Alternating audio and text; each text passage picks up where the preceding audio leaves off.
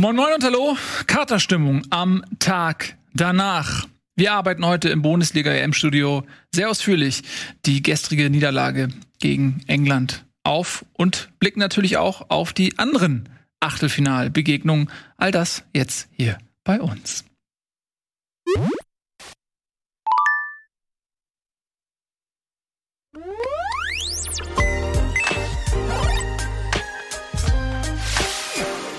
Meine Damen, meine Herren, ich weiß, es tut sehr weh, aber da muss man durch. Das ist wie ein Zahnarztbesuch jetzt. Hinterher geht's uns mit Sicherheit besser. Wir haben einen fantastischen Gast heute in der Sendung, Archie Rind Tat. Ich freue mich sehr, dass du da bist, Archie.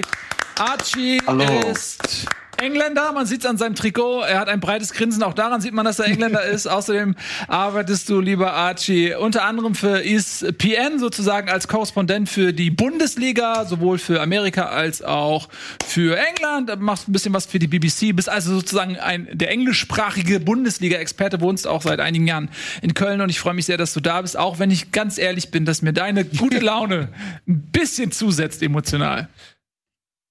Hey, vielen Dank. Ich bin sehr erleichtert heute, weil ich glaube, wenn wir gestern verloren hätten, dann musste ich wieder auf der Insel zurückkehren, weil die nächsten Jahre echt schwer hier gewesen wäre. Also ja, Hauptsache erleichtert. Ja, und ich hoffe, ich hoffe auch, dass die Leute dir dann, wenn du dieses Trikot auf offener Straße trägst, nicht feindselig gegenüber sind. Ähm, denn äh, das hättet ihr auch nicht verdient. Das ist auch eine, ähm, eine sehr sympathische Truppe, die die Engländer hier haben. Und nach einer langen Durststrecke ohne Titel sei es euch gegönnt, dass ihr ähm, dieses Jahr auch in der Heimat, das Finale ist dann ja auch in London, äh, feiern dürft. Aber soweit ist es noch nicht. Jetzt wollen wir erstmal gemeinsam dann eben auch gerne aus zwei Perspektiven das, was gestern geschehen ist, aufarbeiten. Außerdem neben uns, Archie, lieber Ralf bei uns hier heute im Studio. Außerdem natürlich Etienne Gade, meine Damen und Herren, ihr kennt ihn. Und ähm, außerdem haben wir Tobias Escher da. Ich freue mich sehr, dass ihr da seid, alle. Ähm, ja, besprechen wir gemeinsam dieses Spiel. Und Nils, und Nils Bohmhoff, meine Damen und Herren. Besprechen wir gemeinsam dieses Spiel. Und äh, wir fangen natürlich erstmal an mit der Aufstellung. Da würde ich direkt mal Archie äh, fragen. Deutschland hat jetzt ja äh, das ganze Turnier so in einer Fünferkette gespielt. England hatte eher mit einer Viererkette gespielt. Jetzt kam es im direkten Aufeinandertreffen eben auch auf, es war ein Aufeinandertreffen der Fünferketten. Also England hat umgestellt, hat sozusagen auf Deutschland reagiert. War das ähm, für dich eine Überraschung? Jein, jein würde ich sagen, weil Gareth Southgate ein, ein defensiver Trainer ist. Und man hat das auch im Laufe des Spiels gesehen, aber ich fand, dass er proaktiver als Joachim Löw war. Und als ich diese Aufstellung gesehen habe, dachte ich, weißt du was, Deutschland uns wirklich wehtun könnte. Aber habe ich vergessen, wie man diese ganze System so weit im Turnier ja, auf, aufgestellt hat und wie man, wie man gespielt hat. Also ich, ich, ich sage, dass diese englische Aufstellung, ich, ich finde es trotzdem negativ. Keiner sagt das jetzt heute natürlich, nach was passiert mhm. ist. Äh, aber für, für mich würde ich sehr gerne ein, ein bisschen mehr Angriffslust, angriffslustige Spieler auf dem Platz sehen. Aber trotzdem hat es gestern gereicht. Ist jetzt die Frage, spricht er über Deutschland oder über England? Ja, das kann man yeah. ähnlich sehen. Am Ende äh, entscheidet äh, Wir sind jetzt Sieg. zur Turniermannschaft geworden. Ja, ihr, ihr seid, ihr seid zu uns Gefühl. geworden. Herzlichen Glückwunsch, dafür haben wir jetzt Humor. Ähm, lebt ja. ohne Lachen. ähm, ich habe Nico gerade vergessen. Schande auf mein Haupt. Ich möchte mich entschuldigen, Nico. Extra laut. Oh, du guckst schon ein bisschen, ein bisschen äh, erzürnt. Das tut mir leid. Ich hatte das, weil du warst nicht eingeblendet. Ich hatte Archie und Tobi auf dem Bildschirm und da bist du mir weggeglitten. Ähm, herz, ganz herzlich willkommen. Ich freue mich sehr, Nico. Ich möchte direkt mit dir jetzt auch weitermachen. Ähm, wie geht's Werder Bremen? Wie geht's Werder? Nein. Ach, man hört dich gar nicht. Ja, dann tschüss, Nico. Also, nee, Scherz. Nico, ich, äh, bist du gemutet? So, jetzt hier. Ja, du bist Etienne, gemutet. Etienne Gade tritt mit Anlauf in, in die Weichteile von jedem Werder-Fan mit irgendwelchen Tweets, äh, die er hier während der Nationalmannschaftsniederlage loslässt. Ja. Du vergisst mich hier während der Anmoderation. Das ist Leute, schlimm. Auch bei Eddie im Leben ist nicht alles äh, Silber, was glänzt. Ähm, ja, ja, wow. Aber den hast du dir schon heute Morgen überlegt und Äh, jetzt ja, gewartet. Jeden oder? Morgen unter der Dusche überlege ich, welchen Gag ich äh, bei Bundesliga bringe. Oh, erzähl. Ähm, nee, Nico, Nico, ich wollte dich da. dann direkt auch mal fragen. Ähm, jetzt habe ich ja Archie gerade gefragt, so ein bisschen aus englischer Perspektive, ob die Aufstellung für ihn überraschend war. Die gleiche Frage für dich. Äh, es gab ja drei Umstellungen. Jetzt ähm, aus deutscher Sicht, wie hast du diese Aufstellung wahrgenommen? Hat dich das überrascht? Werner zum Beispiel statt Nabri? Nee, nee, schon so der Gedanke, Tempo da vorne reinzubringen und dann vielleicht auch einen Effekt zu haben, weil man, also vielleicht ganz simpel, weil man den Spieler einfach auf der Insel kennt und der damit vielleicht auch noch eine andere äh, Wirkung haben könnte. Das kann ich schon alles so fachlich wie dann auch in den Zwischenstufen nachvollziehen, auch auf den anderen Positionen. Mich hat halt allgemein aber so ein kleines bisschen verwundert, dass nicht mal in diesem Spiel, in- was ja dann in so einem K.O.-System mit ähm, einem Ende von einer Löw-Dynastie dann das wirklich immer aller, aller, allerletzte Spiel sein kann, was er macht, dass da einfach zu wenig Mut in, in, in allem drin steckte. Einfach mal komplett zu überraschen, mal was komplett anders zu machen, weil er hat ja im Prinzip nichts mehr zu verlieren, außer dass er ausscheidet. Und das ist ja dann auch ehrlicherweise genau so und auch ehrlicherweise finde ich am Ende auch erwartbar passiert. Ja, Eddie, als emotionaler Mensch, der du ja nun mal bist, ähm, in dir tobt ein ständiger Kampf zwischen Rationalität und Emotionalität. Ähm, wenn du Ja, es ist so. Ähm, wenn jetzt das, was Nico gesagt hat, wenn du das jetzt mal nimmst, auf der einen Seite Nico sagt, er vermisst dieses Feuer und die Angriffslust und äh, auch der Gedanke, Joachim Löw weiß, es ist ein letztes Turnier, dann, wenn ich, wenn ich schon verliere und die Chance hast du ja, egal in welches System du gehst, äh, dann doch wenigstens äh, mit einem Hurra. Ähm, auf der anderen Seite ist es ja aber auch oft so, und das hat man bei der WM 2014 gesehen oder auch bei Frankreich 2018, dass du mit einer gewissen Rationalität ähm, zu, ko zu Kosten ähm, der Attraktivität am Ende vielleicht das Turnier gewinnst, aber nicht unbedingt die Herzen. Ähm, von daher gehst du da mit, hättest du dir auch mehr Mut gewünscht oder sagst du, komm, wenn am Ende dabei der Titel rausgeht, dann gucke ich mir auch äh, schlechten Fußball an. Ja, also es ist, es ist halt wirklich einfach typisch Yogi Löw. Und da muss man irgendwie auch nach jetzt 15 Jahren sagen, er ist sich zumindest selbst immer treu geblieben. Er hat jetzt nicht irgendwie versucht, noch mal ähm, am Ende im letzten Spiel noch mal allen irgendwie eine Message zu senden, sondern er hat einfach das gemacht, woran er immer geglaubt hat. Ähm, was dann am Ende leider nicht mehr funktioniert hat, an diese wirkliche, an die Konstanz und er hat wirklich auch an die Klasse seiner Jungs einfach geglaubt. Er hat geglaubt, dass ähm, das ausreicht am Ende. Und man muss ja auch sagen, es gab zwei, drei Chancen. Ich glaube, Löw hat es dann auch in der Pressekonferenz danach gesagt, auf dem Niveau, wenn zwei Mannschaften, das Spiel war ja lange Zeit auch sehr ausgeglichen, ähm, dann entscheidet eben vielleicht manchmal die zwei, drei Chancen, die du dann auch nur hast in so einem Spiel, ob du die machst oder nicht. Und wir haben sie nicht gemacht und jetzt ist er dann halt der Blöde. Und wenn Werner oder Havertz oder ähm, wer war Müller. Die, äh, Müller die, die Dinger reinmachen, dann würde man das schon wieder anders sehen. Dann würde man sagen, ja, er ist sich treu geblieben, er hat an die Leute geglaubt, es hat geklappt, wir haben England rausgekriegt. Also das ist immer im Nachhinein, finde ich, schwer zu sagen. Aber ja, Mut, Risiko und, und irgendwie die Sachen über den Haufen werfen, das ist nicht Jogi Löw. Und ich glaube, das ist auch der Grund, warum wir alle als Fußballfans so ein bisschen dem Ganzen müde sind. Wir wollen einfach mal ähm, was anderes sehen. Ob das dann tatsächlich wirklich effektiver und erfolgreicher sein wird, das wird man dann sehen. Aber ich ganz persönlich, spreche jetzt einfach mal von mir, ich mag diesen Löw-Fußball eigentlich nicht mehr sehen. Äh, Selbst wenn er jetzt Erfolg gebracht hätte gegen England, wenn wir jetzt irgendwie ein 1-0 oder 2-1 da durchgewurstelt hätten, so ein richtig befriedigendes Gefühl hätte das bei mir nicht hinterlassen. Ähm, ich ich würde gerne mal auf äh, Tobis EM-Tagebuch verweisen, der nicht nur heute, sondern schon das ganze Turnier über, wie immer, sehr, sehr gut schreibt, aber der versucht hat, so beide Seiten ein bisschen zu beleuchten, was die Aufstellung angeht. Einmal Argumente für so wie es war und warum man es auch anders hätte machen können. Und ähm, das große Problem war gar nicht so sehr nur das System. Wir sprechen ja hier nicht von einem Spiel, wo die deutsche Mannschaft hoffnungslos unterlegen war und du am Ende sagen musst, ey, schön, dass es nicht vier oder fünf waren, sondern es war halt ein knappes Spiel. Ich meine, man ist frei auf Pickford zugelaufen. Eine Situation, wo eigentlich alle schon den Torschrei im, im, im Hals hatten und dann war halt nichts zu schreien. Also mit, mit Kleinigkeiten hätte es anders laufen können. Ähm, aber dann so ein bisschen auch wieder den Turn dahin bringen, vielleicht brauchst du für diese Kleinigkeiten gegen England dann aber andere Spielertypen. Wir werden da sicherlich in den nächsten Minuten noch ein bisschen näher drauf eingehen, aber Leute, die ein bisschen mehr zu Risiko bereit sind. Oder, und da bin ich bei Harvard zum Beispiel, das von sich aus gerne tun, aber vielleicht ein bisschen gefangen sind im System, weil sie zu viele Aufgaben bekommen, zu viele also zu, ein, ein zu enges Korsett, um, um Leuten wie Havertz und Werner ähm, ihre, ihre, ihre Stärken zu lassen.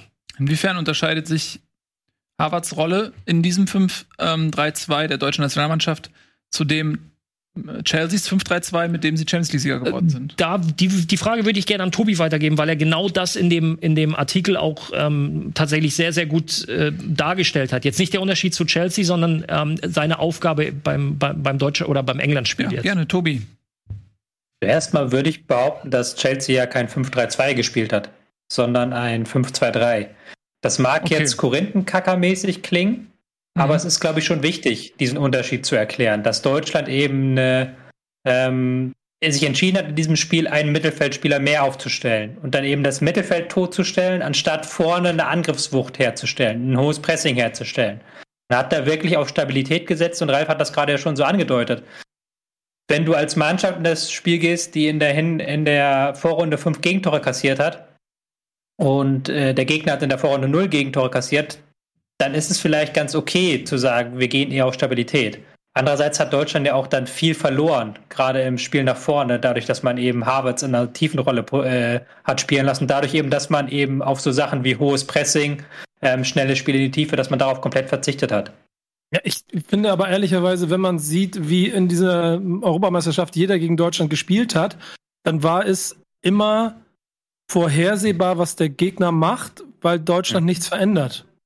Und das ist in meinen Augen die Totgeburt für dieses ganze Turnier gewesen. In einer, und ich würde immer sagen, bei der Qualität der Mannschaft, schwellenden Hoffnungen aus, okay, am Ende hätte es keinen gewundert, wenn sie sich zum Europameisterschaftstitel durchgewurstelt hätten, aufgrund vielleicht auch starker Individualität im Kader, aber es hätte auch niemanden gewundert, wenn sie in der Gruppenphase noch hinter Ungarn als Vierter rausgeflogen wären, wenn du allein nur die Einzelspiele gesehen hast. Und überall passt sich der Gegner auf das an, weil man weiß, Deutschland macht es eh so oder so. Und man, man, man, also ist, ich, ich kann mir nicht vorstellen, dass es auf irgendeiner der vier Gegnerseiten große Überraschungen beim Spiel gegeben hat, auf die man wirklich aktiv hätte reagieren müssen. Und das ist eigentlich das Fatalste am deutschen Spiel gewesen in meinen Augen. Archie, wie Und es war auch so, äh. es, es, es war auch so äh, im, im der WM im, im 2018 dass alle gesagt haben, wir wissen genau, was Deutschland im Spiel machen werden. Mhm. Besonders nach diesem Mexiko-Spiel. Also die Mexikaner haben schon gesagt, ja, wir, wir wüssten schon, was Deutschland in dieses Spiel macht seit Monaten. Mhm. Und darauf haben die, haben die sich vorbereitet. Und ich glaube, dass ja, es ist ein bisschen peinlich, dass man so gegen Deutschland mit so einem Kader sich vorbereiten kann das, das hat mich auch ein bisschen verwirrt, weil ich, weil ich viel mehr aus diesem, aus diesem Spieler er, erwarten und, und wenn man nicht ein passendes Spielsystem finden kann, okay, ich, ich sehe die Vorteile und die Nachteile, aber ich, ich, ich muss ja sagen, es gab so viele Baustellen in, in dieser Mannschaft und als Engländer dachte ich, okay, ja, ich, ich, ich habe mal ein bisschen Hoffnung hier, dass das was daraus entstehen könnte. Aber auch als ich unsere Ausstellung gesehen habe, dachte ich, man, man kann wirklich diese deutsche Mannschaft angreifen. Warum sind wir so negativ? Und ja, okay, natürlich wäre mehr Räume entstanden gewesen, wenn wir, äh, wenn wir mehr aufs, aufs Konto gespielt haben oder mehr ähm, einfach äh, Ballbesitz zu Fußball gespielt hätten. Aber aber trotzdem, ja, ist, ist einfach eine Beleidigung an, an Deutschland, dass alle Mannschaften wüssten schon vorher, was die machen würden. Mhm. Ich, ich, es ist, ist ganz spannend, was Archie gerade anspricht. Und das ist immer ein bisschen so die Krux, wenn du als Trainer eine Mannschaft auf ein Spiel vorbereitest. Jetzt weißt du, okay, wir als England spielen. Welche Bohne bin ich? Okay, ich sag okay. Ilya. Ich sag. Welche Bohne? Alright. Jemand in der Regie auf die Tasten eingepennt. ja, unser Huhn in der Regie ist wieder ähm, mit dem äh, daneben gepickt. Wenn du, wenn du weißt, okay, wir spielen jetzt gegen Deutschland oder andersrum, wir spielen gegen England. Immer diese, ist es erstmal vom Namen her ein absoluter Klassiker. Und dann bereitest du dich vor und sagst, okay, wie viel, und das haben wir, glaube ich, auch schon häufiger in der Bundesliga oder das hast du spätestens so Champions League K.O.-Spiele, wie viel setze ich auf die eigene Stärke? Und wie viel bereite ich meine Mannschaft auf den Gegner vor? Und da ist es auch ganz entscheidend in der, in der Vorbereitung, wie viel Fokus lege ich auch in der Ansprache auf den Gegner, wie viel Fokus lege ich auf, auf meine Stärken und was Archie gerade anspricht, dieses Selbstbewusstsein, ey, wir haben doch eine geile Mannschaft, jetzt aus englischer Sicht gesprochen. Deutschland ist verwundbar, warum, warum machen wir nicht? So, und dann glaube ich aber, dass Southgate da auch sitzt und sagt, oh, da kommt Werner, da kommt Harvards, die in der Premier League ja auch ne, Mhm. in der Local League bewiesen haben, was sie können. Boah, die haben groß im Mittelfeld, die haben Müller zurückgeholt und dann bist du auch so, ja, boah, Ja, plus- ne, wie viel, wie viel Selbstbewusstsein, wie viel Sicherheitsdenken. Ja, plus du darfst auch eins nicht vergessen. Es gab sozusagen aus englischer Sicht, wenn du die EM äh, analysierst, du hattest halt, okay, du hattest Frankreich, was man mal so ein bisschen ausklammern kann, weil da wusste man auch noch nicht so das, das Kräfteverhältnis einzuordnen. Dann hattest du das Spiel äh, Portugal und Ungarn, die unterschiedliche eigentlich nicht sein könnten, also sowohl die Gegner als auch das Auftreten der deutschen Mannschaft. Und was ziehst du dann als englischer Trainer daraus? Also, weil wenn du siehst, wie Portugal abgeschossen wurde, dann würde ich als Trainer auch sagen, okay, warte mal, gegen Ungarn ist dir nichts eingefallen. Portugal hat gedacht, wir halten dagegen, ist äh, mit Venen, äh, mit Venen fahren untergegangen. Also ich kann verstehen, dass Southgate da auch erstmal überlegt hat, so es gibt eigentlich gar keinen Grund für uns jetzt hier äh, volle Offensive zu blasen oder so, sondern lass mal die Deutschen kommen, weil das mögen die offensichtlich nicht. Also ich finde den Gedankengang, das hat auch gar nicht sowas in meinen Augen von mangelndem Selbstverständnis, sondern es ist einfach clever. Es ist einfach clever zu sagen, wir, wir kennen den Matchplan der Deutschen und wir haben eigentlich genau das Gegenmittel, weil wir haben fantastische Verteidiger hinten ähm, und die werden es schwer haben, äh, gegen uns durchzukommen. Und dann haben wir aber ja trotzdem den Speed und die offensive Power äh, nach vorne mit einem Sterling und äh, was weiß ich, ähm, mit einem Harry Kane und so weiter. Also ich fand die Taktik von Southgate, fand ich ehrlich gesagt ziemlich clever. Archie, ähm, jetzt sagt Eddie gerade, wir haben fantastische Verteidiger. Da würde mich mal so ein bisschen deine Einschätzung und auch deine Perspektive sehr interessieren ähm, im Vergleich der englischen mit der deutschen Nationalmannschaft. Weil wenn ich mir mal jetzt diese Fünferkette anschaue mit einem Maguire, Shaw oder äh, Trippier, das sind ja alles auch ähm, Spieler, die durchaus auch in der Kritik stehen. Und ähm, die Frage daher, ich hoffe, ihr hört mich noch, ehrlich gesagt. Ähm, daher mal die Ja, Frage. ja, ich, ich, ich überlege alles nur Ah, okay. in diese Richtung. Das ich ist gerade wahr. nicht mehr gesehen habe. Daher lass mich die Frage noch zu Ende formulieren. Ähm, also wie, wie würdest du denn aus ein bisschen aus englischer Perspektive jemand, der aber auch ähm, Deutschland sehr gut kennt, die Kräfteverhältnisse so einordnen? Ist aus deiner Sicht qualitativ die englische Fünferkette erstmal, um mal einen Aspekt der Mannschaft rauszunehmen, stärker einzuschätzen als die deutsche Fünferkette? Ich, ich glaube, dass wir besser vorbereitet sind für defensiver Fußball als die Deutschen. Das, das hilft uns auch äh, mit unserer ganzen Einstellung ins Spiel. Das hat uns geholfen. Ähm, auch, ja, es ist, es, es ist schwer, es, es ist schwierig zu vergleichen, wenn man äh, es, es anders umsetzt. Auch. Äh, und ich glaube, dass wir ja, fest, überzeug fest davon überzeugt waren, dass wir dieses Spiel in so einer Manier spielen. Und ich glaube, daran hat auch diese Chancenverwertung von der Deutschen auch sich ein bisschen gemangelt, weil, also, wenn man nicht diese absolute Glauben, diese absolute Vertrauen im, in deinen eigenen Trainer haben, dann, äh, dann, dann wirst du Probleme bekommen, glaube ich. Darf ich Und Eine Frage stellen. Ja, mhm. Weil ähm, das geht vor allem an dich, Ralle. Du bist ja Innenverteidiger gewesen und auch Tobi kann es vielleicht beantworten. Ich habe nicht so viel Ahnung. Ich habe ein bisschen versucht, mich reinzulesen. Aber der Unterschied zwischen Dreierkette und Viererkette, habe ich gelesen, ist, dass du in der Dreierkette halt mannorientierter bist und in der Viererkette eher raumorientierter oder so.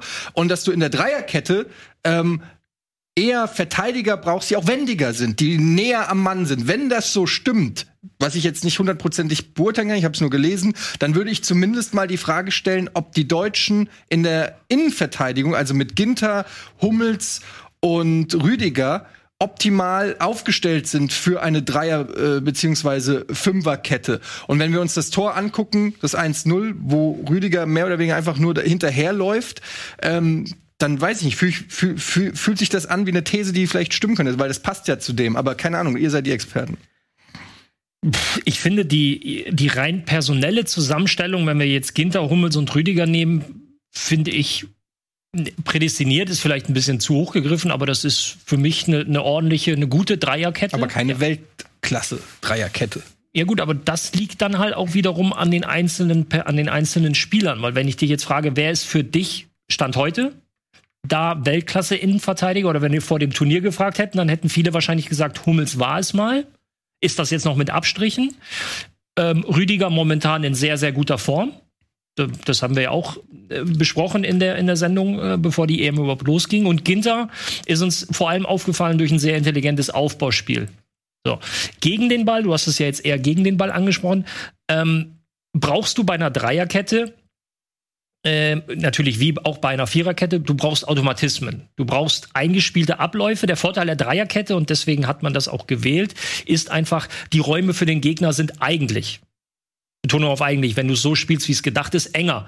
Weil du natürlich auf einem Raum, auf dem normalerweise zwei Innenverteidiger stehen, jetzt nagelt mich bitte nicht auf zwei, drei Meter in der Breite fest, stehen drei Leute. Du hast ja drei IVs. Ähm, Absicherung funktioniert im Normalfall besser. Ja.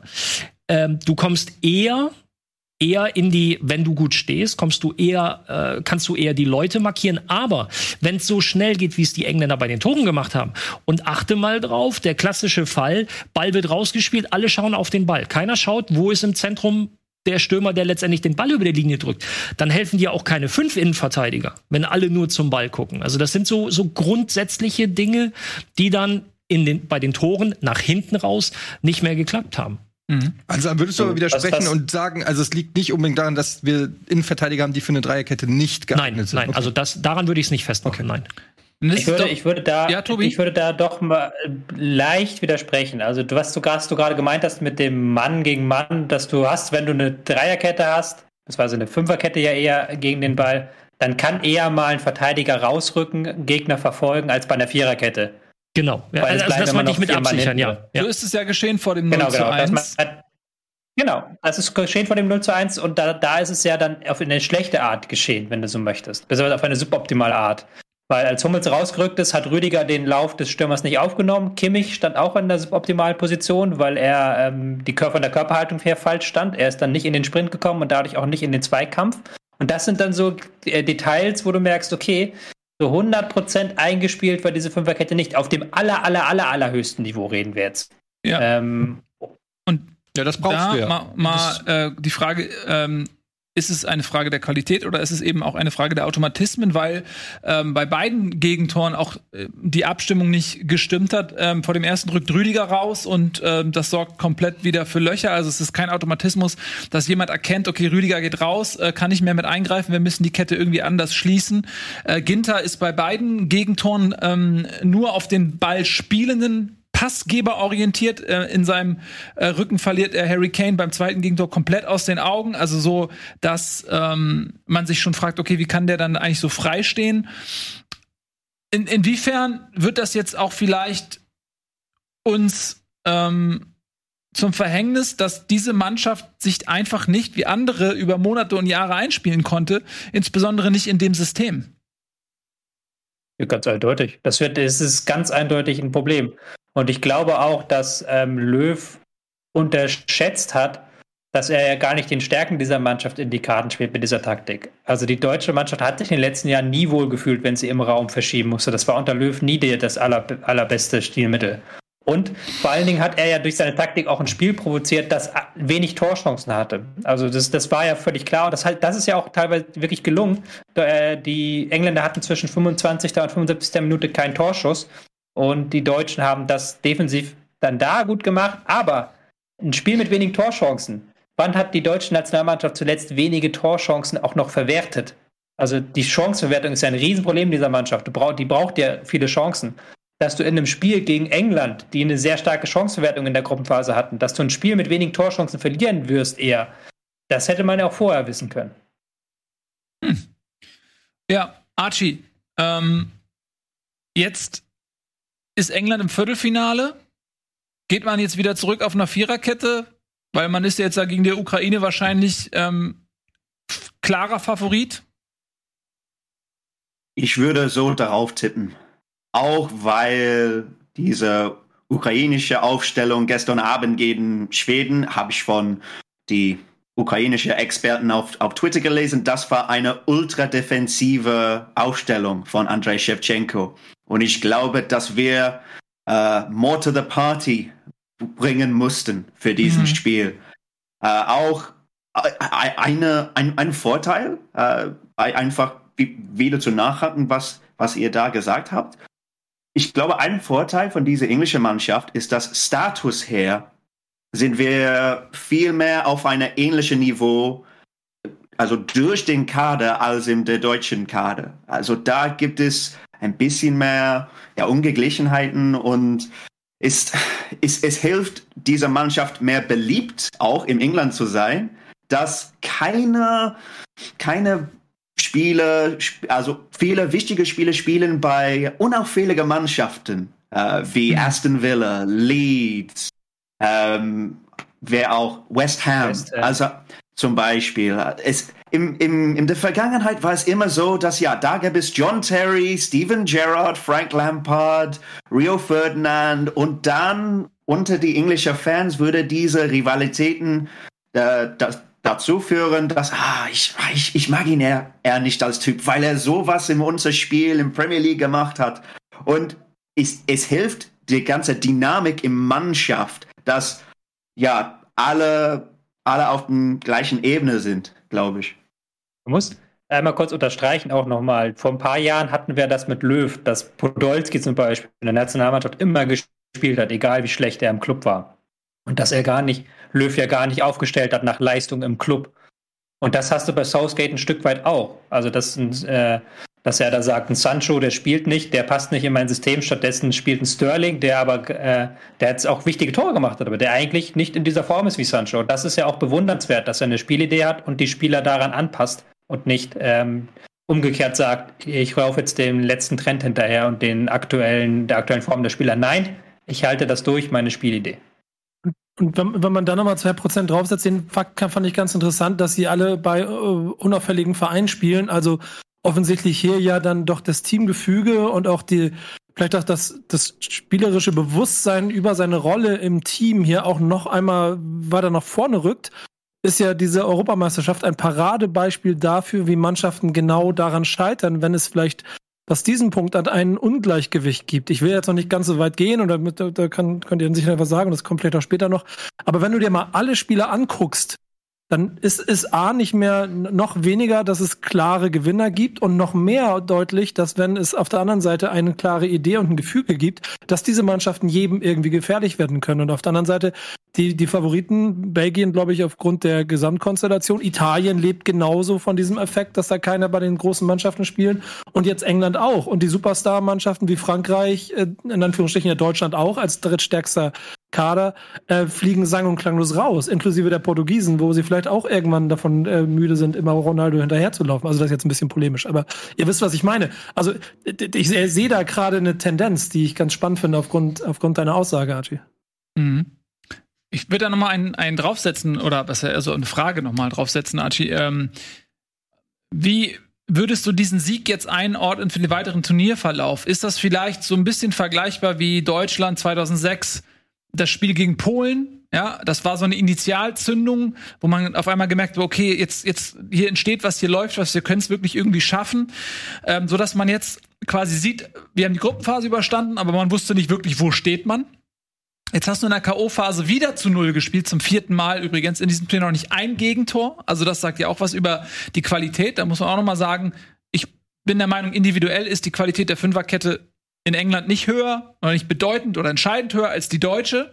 Ähm, aber sie ist systematisch irgendwie besser funktioniert sie offensichtlich besser, denn Deutschland hat sieben Gegentore in vier Spielen, England hat null in vier Spielen. Ähm, glaubst du, dass dieser Sieg gegen Deutschland, und das ist ja nur wirklich was Besonderes, äh, gegen Deutschland in einem Turnier zu gewinnen, dass das so Kräfte freisetzt, die eventuell noch mal mehr verbinden können, dass du eben nicht mehr diese Rivalitäten wie früher zwischen äh, Lampard und ähm, Gerard oder sowas hast oder zwischen Ferdinand und Terry, sondern dass, dass auch die Ersatzspieler, die sich eigentlich als Stammspieler verstehen, merken, warte, hier entsteht was, ich stelle mich in den Dienst der Mannschaft, auch wenn ich nicht auf dem Platz stehe als nächstes kommt Ukraine, dann kommt vielleicht Dänemark. Fuck, dann sind wir im Finale. Ist das jetzt vielleicht sowas, so ein Momentum, was England hat? Ja, wir haben absolut jetzt Momentum und ja, wie du es schon angesprochen hast, man kann nicht unterschätzen, wie groß gestern dieses Sieg gegen Deutschland war, weil wir niemand wichtig in einem großen Turnier seit 66 wirklich geschlagen haben. Also wenn, wenn jemand auf der Lippe also jetzt kommt, dann sag mir gerne, aber ich, ich kann es wirklich nicht erinnern, wenn wir so einen großen Gegner in einem wichtigen Spiel geschlagen haben. Ich finde, dass der Art und Weise, dass unsere Spieler auch reden, auch der sympathische Kerl, das ist Gareth Southgate. Es hilft, dass alles jetzt ein bisschen bodenständiger ist als vorher. Die Erwartungshalten also wir halten die eher kleiner jetzt und, und das ist auch sehr hilfreich. Ich habe ein Interview mit Jack Grealish gehört und er hat gesagt, ja, aber jetzt ist der nächste Schritt Ukraine und wir werden die als, als beste Mannschaft der Welt verhandeln. Und ja, habe ein bisschen Angst vor der ukrainischen Iron Robin, Ricardo Quaresma, Andrei Yamelenko. Mhm. Also diese, diese linke Fuß, das er hat, ist, ist, ist mal eine Waffe. Aber oh, ich glaube auch, dass England nicht nur weiße Weste für Reste-Turnier ähm, machen werden. Aber, aber trotzdem bin ich viel zuversichtlicher als, als englischer Fan jetzt von, von dieser Mannschaft, weil die, ja, die viel bodenständiger sind als vorher. Mhm. Ihr Lieben, wir machen jetzt mal äh, einen kleinen Break und verabschieden dich, lieber Archie. Ähm, vielen lieben Dank, dass du da warst und äh, tatsächlich wünsche ich dir, dass du dieses Jahr mit England mal einen Erfolg feiern kannst. Wir sind raus. Ich kann das vielen Mannschaften wünschen. ich wünsche es dir auch, dass es am Ende für dich aber, reicht. Aber vielleicht machst du das jetzt, nach ich weg bin. Also ja. mach ja. Selbstverständlich. Selbstverständlich. Nein, also ganz viel Erfolg. Ich werde das weiter beobachten. Ähm, herzlichen Glückwunsch ähm, für den verdienten Sieg und mach das Beste draus. Vielen lieben Dank, Archie dass du da warst. Ciao, Archie. Ciao, Archie. Und ähm, wir Ciao. verabschieden uns auch von euch für einen kurzen Moment. Wir machen nämlich jetzt einen Spot und dann sind wir gleich wieder da. Bis gleich.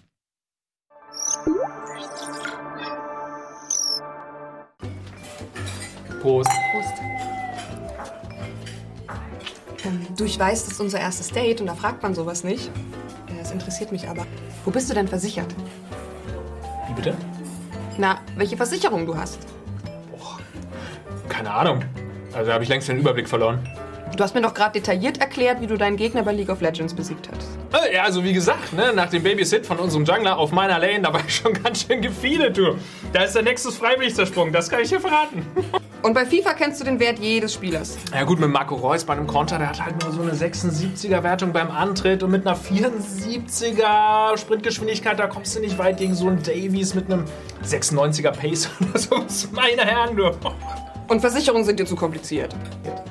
Ja, wer soll denn da den Überblick behalten? Du, sorry, das wird mit uns beiden nix. Lad dir mal die Clark-App runter, trag deine Versicherung ein, dann passiert dir sowas Peinliches auch nicht mehr beim ersten Date. Ciao.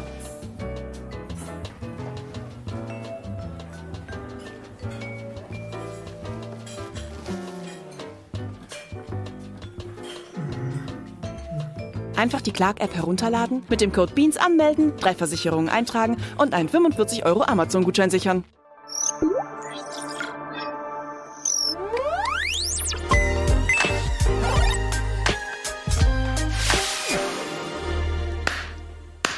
Bundesliga im Studio, herzlich willkommen zurück. Da seid ihr. Schön, dass ihr wieder da seid. Live äh, aus den Rocket Beans Universal Studios, meine Damen und Herren. Ralf ist da, Editas, Nico ist da, meine Damen und Herren. Tobias Escher und Archie haben wir gerade schon verabschiedet. Ja, ähm, wir müssen trotzdem uns weiter dieser Niederlage stellen und diese auch durchanalysieren. Da führt kein Weg dran vorbei. Fangen wir doch mal ähm, an der Positionierung der Spieler an. Jetzt haben wir Fünferkette gespielt wenn man sich mal unsere Mannschaft so anguckt, dann stellt man sich schon die Frage, haben wir ein System, das für die Spieler, die es spielen sollen, prädestiniert ist? Oder haben wir eher ein System, wo viele Spieler im Laufe des Turniers, nicht nur gegen England jetzt, auf Positionen gespielt haben, wo sie eigentlich nicht hingehören oder wo sie sich zumindest nicht wohlfühlen, wenn man mal überlegt, einen Kimmich, einen Gündogan, ähm, Ginter. Äh, ja, Ginter meinetwegen auch. Ist das vielleicht auch ein Teil des Problems, dass die Spieler nicht da spielen, wo sie eigentlich spielen wollen? Also ich finde, klar, die Hauptpersonalie, äh, über die wir auch schon viel diskutiert haben, ist natürlich Kimmich auch als Rechtsverteidiger. Das war auch das große Thema vor der, ähm, vor der EM. Und da muss man natürlich sagen, also für mich ist Kimmich einer der besten Sechser, Achter der Welt. So, aber er spielt auf dieser Position nicht. Und da finde ich, kann man schon mal drüber diskutieren. Auf der anderen Seite hast du natürlich dann einen Groß, der ist einfach unter, ähm, ist im Prinzip die rechte Hand von Jogi Löw auf dem Platz. Der ist gesetzt, egal wie er spielt. Ähm, und da, dadurch bist du ja schon dann auch irgendwie limitiert. Ein Goretzka haben wir gesagt, muss in die Mannschaft rein. Der hätte uns in den ersten Spielen äh, gefehlt. Und dann hast du eigentlich schon ein, ein eklatantes Problem. Was machst du? In der Zentrale. Dann hast du ähnliche Sachen noch. Warum lachst du? Nein, ich. Äh, wir sind jetzt wieder bei der Aufstellungsdiskussion wie vor dem, vor dem Turnier. Ja. Also es ist Aber es logisch, geht ja um nein, ich es muss nur schmunzeln, es weil um klar ist, dass die kommt. Natürlich, es ist klar, dass die kommt, weil du hast gerade selbst gesagt, Groß muss spielen. Ja, unter Löw. Ich bin mir zum Beispiel sicher, dass unter Flick Genau, wir sprechen äh, jetzt von den Groß letzten, nicht mehr in der genau, wir sprechen jetzt von den letzten Spielen. Das Sag bedeutet, wir haben da schon mal eine feste Konstante, ein fester Platz, der vergeben ist. So. Dann gehst du weiter. Goretzka gehört in die Mannschaft, hast du gesagt, ist richtig. Dann hast du aber auch Kimmich. Das ist exakt, was ich gerade gesagt ich- habe. ja, nee, ich möchte nur Ja, aufzeigen, irg irgendwann kommst du dann halt an den Punkt, wo du sagst, okay, jetzt, dann müssen wir, müsste eine Entscheidung getroffen werden, die vielleicht doch umstößlich ist. Weil von der Aussage nach waren jetzt alle Namen, die du genannt hast, erstmal unumstößlich. Und dann hast du Ja, das Problem Löw-Sicht. eben mit Kimmich, der ja definitiv reingehört. Ich gebe dir recht, dass er einer der besten Mittelfeldspieler der Welt ist. Auch für mich. Tobi? Aber Ja, verzettelt aber euch das da, System, das System ist doch klar jetzt, dass gespielt wird, oder? genau, verzettelt euch da mal nicht in diesem Was wäre wenn. Das Problem ist ja, und das hat ja Eddie eigentlich gerade sehr gut beschrieben, dass das System bei der einen Hälfte der Spieler sehr gut gepasst hat. Zum Beispiel muss man ja sagen, dass ein Gosens sehr gut eingebunden war, ähm, wenn man sich das Portugal-Spiel anguckt. Gut, aber so, das ist auch das einzige Spiel, wo er ähm, auf dem Flügel das ist- den Platz das, hat. Ja, aber das liegt ja auch daran, dass in den anderen Spielen dann keine, diese Bälle nicht mehr kamen. Ja. Ähm, England hat es ja dann auch wieder sehr gut geschafft. Die haben irgendwann gemerkt, wir hinten Fünferkette und wir stellen dann Kimmich ganz knallhart zu und gucken, dass da keine Pässe auf rechts rauskommen. Und dann war es auch beendet, das deutsche Offensivspiel. Das war viel zu einfach, klar. Und das, jetzt ist das Problem. Und da, da muss man, glaube ich, ansetzen, nicht, was wäre jetzt die beste Variante gewesen, sondern wie kann es eigentlich sein, dass wir seit drei Jahren keine Variante mehr haben, so, sondern dass wir uns da immer irgendwie so durchwursteln und dann plötzlich, das war ja auch wieder jetzt was ein ganz anderer Fokus plötzlich als in den anderen Spielen. Das war wieder eine ganz andere Idee dahinter. Es war plötzlich nicht wie gegen, gegen Portugal, hurra, vorne, es war nicht wie gegen Ungarn Ballbesitzfußball, sondern es war plötzlich dieses Defensivding. So, wieso, wieso kann es eigentlich, wieso gab, war da keine so klare Idee zu erkennen? Aber ganz ehrlich, also bin ich der Einzige, der trotzdem, wenn er diese Startelf sich anguckt und denkt, okay, mit so einer Elf, die da auf dem Platz steht, auch mit den Spielern auf diesen Positionen, ähm, bist du trotzdem eigentlich in äh, normal, also nach meinem Verständnis bist du eine der Top-Mannschaften dieser Welt. Es tut mir leid, ich sehe dann, äh, ich sehe die Spieler, ich sehe Champions League-Sieger, ich sehe Weltmeister, ich sehe ähm, überragende äh, Spieler eigentlich in ihren Clubs. Ähm, für mich hat das auch ein Stück weit, also wir können auch die Personalie Löw jetzt mal unabhängig von der Taktik und vom Personal, meiner Meinung nach kannst du da nicht ausklammern, dass da auch ein Ansprachenproblem herrscht. Das se- sehen wir, haben wir nicht nur in dieser, äh, in diesem Turnier gesehen, das haben wir auch im letzten schon gesehen. Da, da, das tut mir leid, diese Mannschaft, die kämpft nicht um jeden äh, Preis. Wir haben es ja auch sehr, wer hat's gesagt? Hummels hat's gesagt, wir waren nicht so geil wie die Engländer. Da fehlt einfach diese absolute Geilheit. Da fehlt einfach diese Blutgrätsche, dieses Fressen, dieses, keine Ahnung, was ich bei anderen Mannschaften gesehen habe, diese absolute Emotion. Wir haben lauter, ich habe teilweise das Gefühl, wir haben so lauter so, äh, ja, so, äh, keine Ahnung, super Techniker, aber wo ist denn, wo, wo ist denn mal wirklich, ja, sorry, ich komme über die Emotion und das ist sicherlich nur das ein, eine mit Emotion alleine gewinnst natürlich auch nicht keine Weltmeisterschaft oder keine Europameisterschaft, aber da stimmt das Gewicht nicht, da fehlt mal eine klare Ansprache, da fehlt mal wirklich ein bisschen Power in dem ganzen Versuch's Ding. mal ein bisschen rationaler zu formulieren. Nein, Für dich ist es nicht nur ein Grund des, des Systems. Bevor wir abdriften, Ja. lass, ich würde würd gern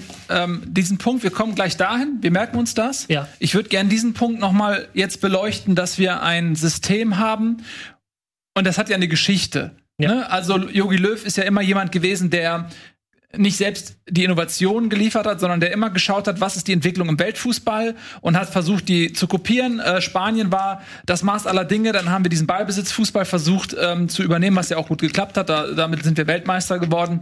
Ähm, dann äh, sind wir damit gescheitert. Der Ballbesitzfußball erschien ähm, ausgeguckt und dann kam Frankreich mit eben der Fünferkette, mit diesem defensiven Spiel, mit vereinzelten Nadelstichen, ähm, Sicherheitsfußball, der aber auch effizient für uns zum Erfolg führt. Dann haben wir versucht, das zu kopieren nach 2018. Nochmal jetzt meine Frage. Jetzt haben wir halt dieses System, wo, wo Löw meint, okay, jetzt mache ich vielleicht eher das französische Modell. Aber wir spielen das mit Spielern und das ist die Parallele zu dem, was wir gerade mit Archie besprochen haben. Wer sind denn die Spieler, die da spielen? Das sind dann halt Spieler aus Leeds oder aus West Ham ähm, und nicht Spieler von Manchester City oder so. Ähm, müsste man nicht vielleicht, wenn man so ein Spiel, wenn so ein System etabliert, auch sagen, okay, das System ist dann der Star und ich versuche nicht Spieler, die jahrelang andere Systeme gespielt haben, in dieses System zu pressen und sie ihrer Stärken zu berauben, die sie im Vereinsfußball ähm, zeigen können, müsste man dann nicht so konsequent sein und sagen, pass auf, ich will dieses System spielen. Wer kann das System überhaupt? Und wenn man sich dann anschaut, wer auf dem Platz steht, stellt man ja, das meine ich ja, vielleicht ja fest, das ist meine These, die ich gerne besprechen würde, ähm, da sind zu viele Spieler auf fremden Positionen aufgestellt. Tobi, ich würde nicht mal sagen auf fremden Positionen, sondern einfach die mit dem System fremde, wie du es gerade sehr gut gesagt hast. Und ich glaube, da kann man Müller als Kronzeugen ranführen. Weil der hat ja gestern schon zwei, dreimal wirklich versucht, nach vorne zu pressen, hat sich dann umgeguckt und war dann so ein bisschen schockiert, hatte man das Gefühl als Außenstehender, dass da niemand mitkommt. Weil das einfach das deutsche System nicht vorsah. Aber er war, das war das halt so von den Bayern gewohnt. Und da sind wir natürlich wieder beim Thema Bayern.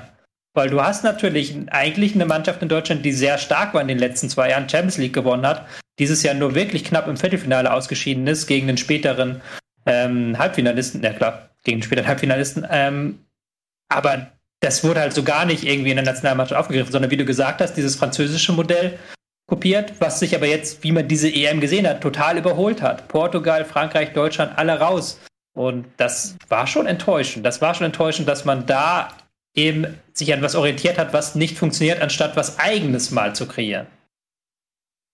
Und das wird unter Löw auch nicht mehr passieren, denn Löw ist nicht mehr da. Ähm, kommen wir jetzt zu dem, was du gerade gesagt hast, diese Emotionalität. Ich möchte da gerne eine Parallele ziehen zur U21. Das ist natürlich ein anderes qualitatives Niveau, aber was man bei der U21 unter Kunst seit Jahren sehen kann, und er hat drei Finals in Folge in Europameisterschaften erreicht und zwei davon gewonnen, ist, dass im Vorfeld immer gesagt wird, qualitativ ist diese Mannschaft nicht die beste. Es wird immer gesagt, die Spanier oder die Engländer, Franzosen, Holländer haben, haben einen besseren qualitativen Kader.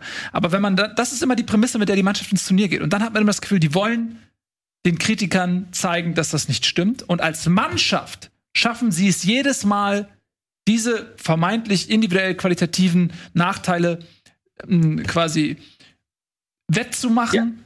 Und in den großen Spielen auch zu gewinnen. Ganz, ganz äh, prägnant finde ich immer noch das Finale damals gegen Spanien. Äh, war das vor vier Jahren, glaube ich, noch mit Mitchell Weiser und so weiter, die Generation mit Gideon Jung, der auch gespielt hat, ähm, die über diesen Teamgeist kam, über dieses Ackern, über dieses Kämpfen. Und das ist ja das, was du auch gerade gefordert hast. Spanien hat sie ja eigentlich hergespielt. Also jetzt rein, was das Fußballerische angeht. Aber man hat sich halt ähm, oder anders. Stefan Kunz wählt den Ansatz, dass Talent nicht alles ist. Das hat er auch genau so offensiv formuliert, dass er, dass du natürlich ein gewisses Grundtalent brauchst, um, um da zu spielen. Aber er, er es dann schafft, eine Mannschaft zu formieren, die all das auf den Platz bringt, was, was Eddie gerade angesprochen hat. Ich wollte es nur rationaler formulieren, dass ich sage, es geht nicht nur ums System, sondern darüber hinaus auch, wie interpretiere ich es? Das heißt, mit welcher Taktik gehe ich es an und wie setze ich es dann auch um. Und da sind wir wieder bei Thomas Müller. Tobi, da gebe ich dir vollkommen recht. Wenn du über mehrere Wochen und Monate, wir erinnern uns vor allem an die Anfangszeit nach Kovac und Flick, da hast du wirklich das Gefühl gehabt, der hat einfach nur so eine so ein Brustgurt gelöst und hat gesagt, so, und jetzt tobt euch mal ein paar Wochen und Monate aus und wenn ihr dann alle ein bisschen müde seid, dann bringe ich einen neuen Aspekt in unser Spiel rein.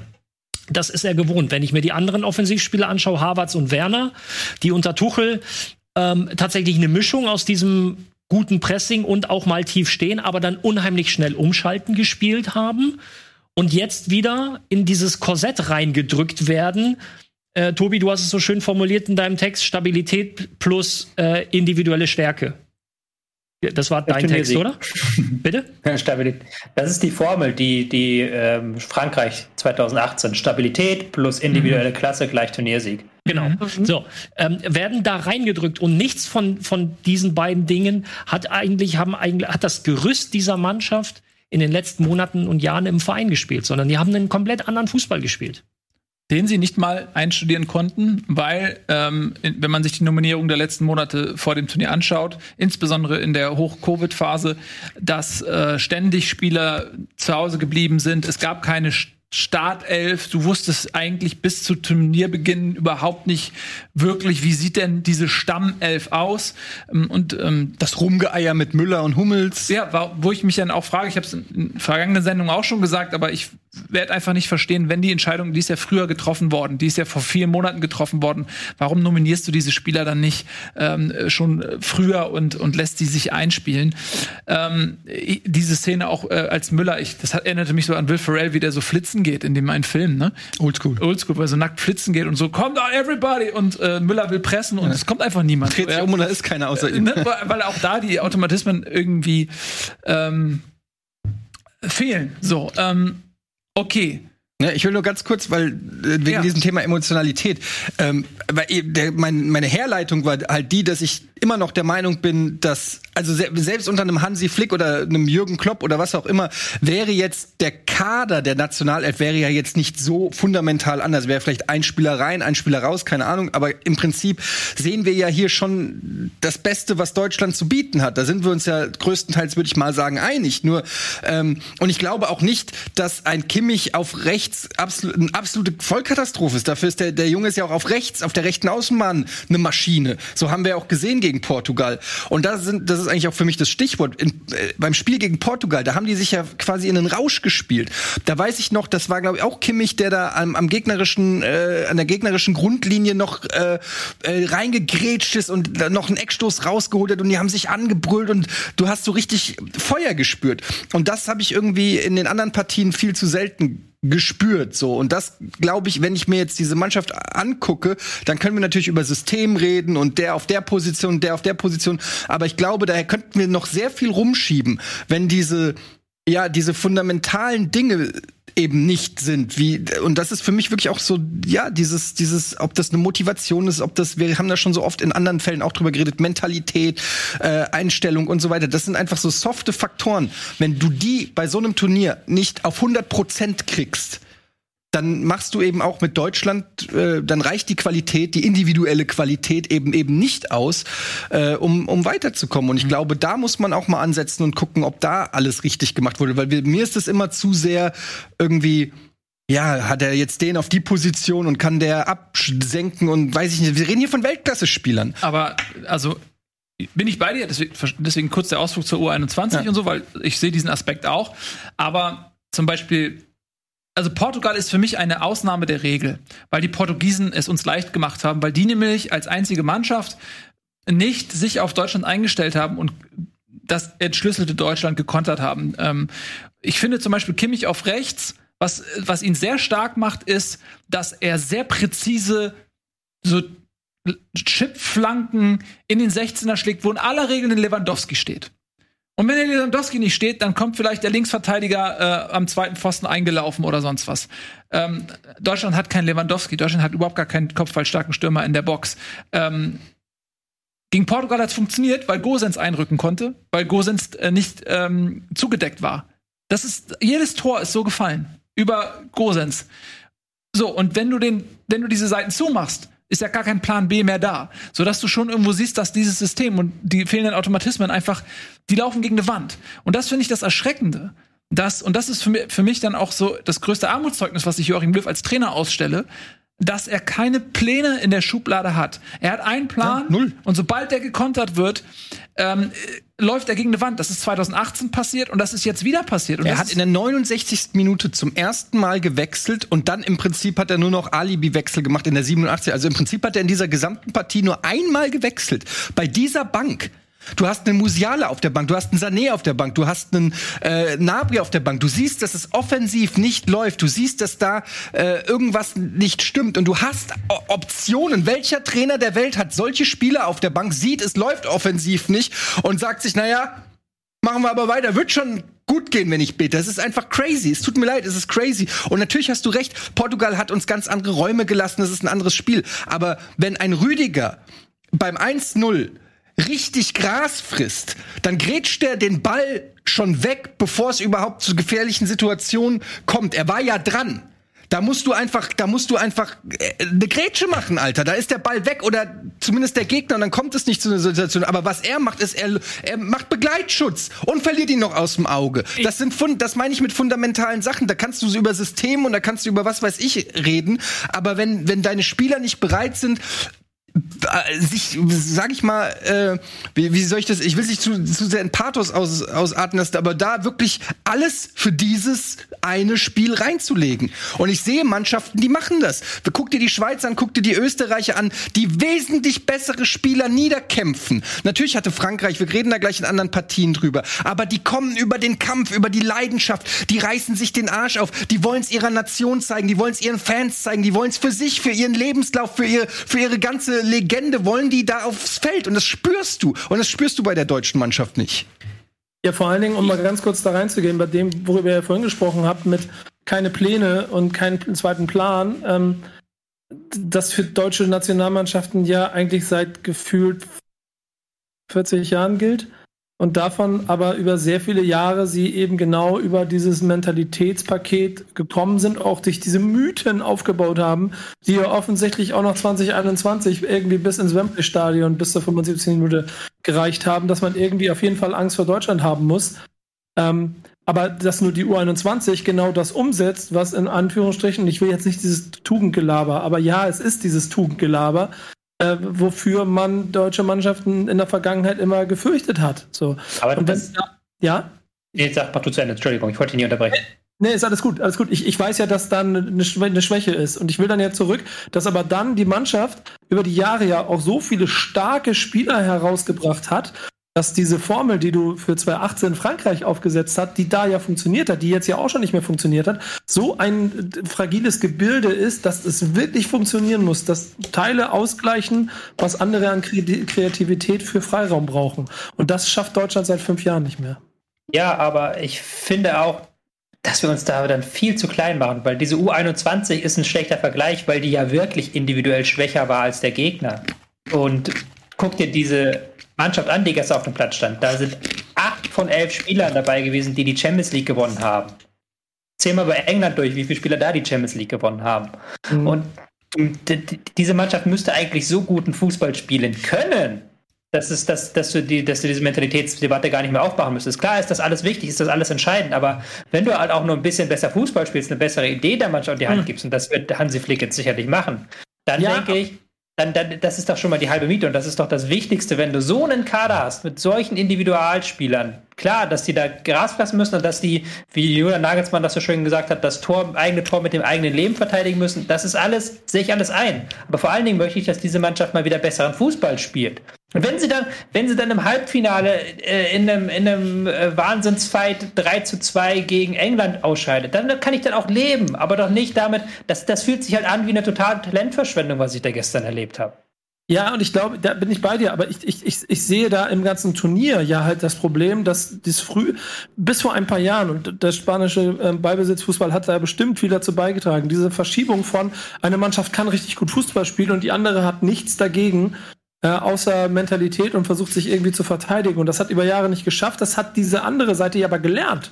Und dadurch ist diese, dieser Vorteil aus guten Fußballspielen ist mittlerweile so, nach meinem Laienverständnis, so klein, dass du auch nicht mehr ohne eigene Mentalität auskommst. Das siehst du ja an jedem Duell. Wa- Warum kommt, man, vor, vor, noch vor zwei Jahren hätte, hätten 99,105 Prozent gesagt, Frankreich führt 3-1, Spanien führt 3-1, 75, die Dinger sind durch.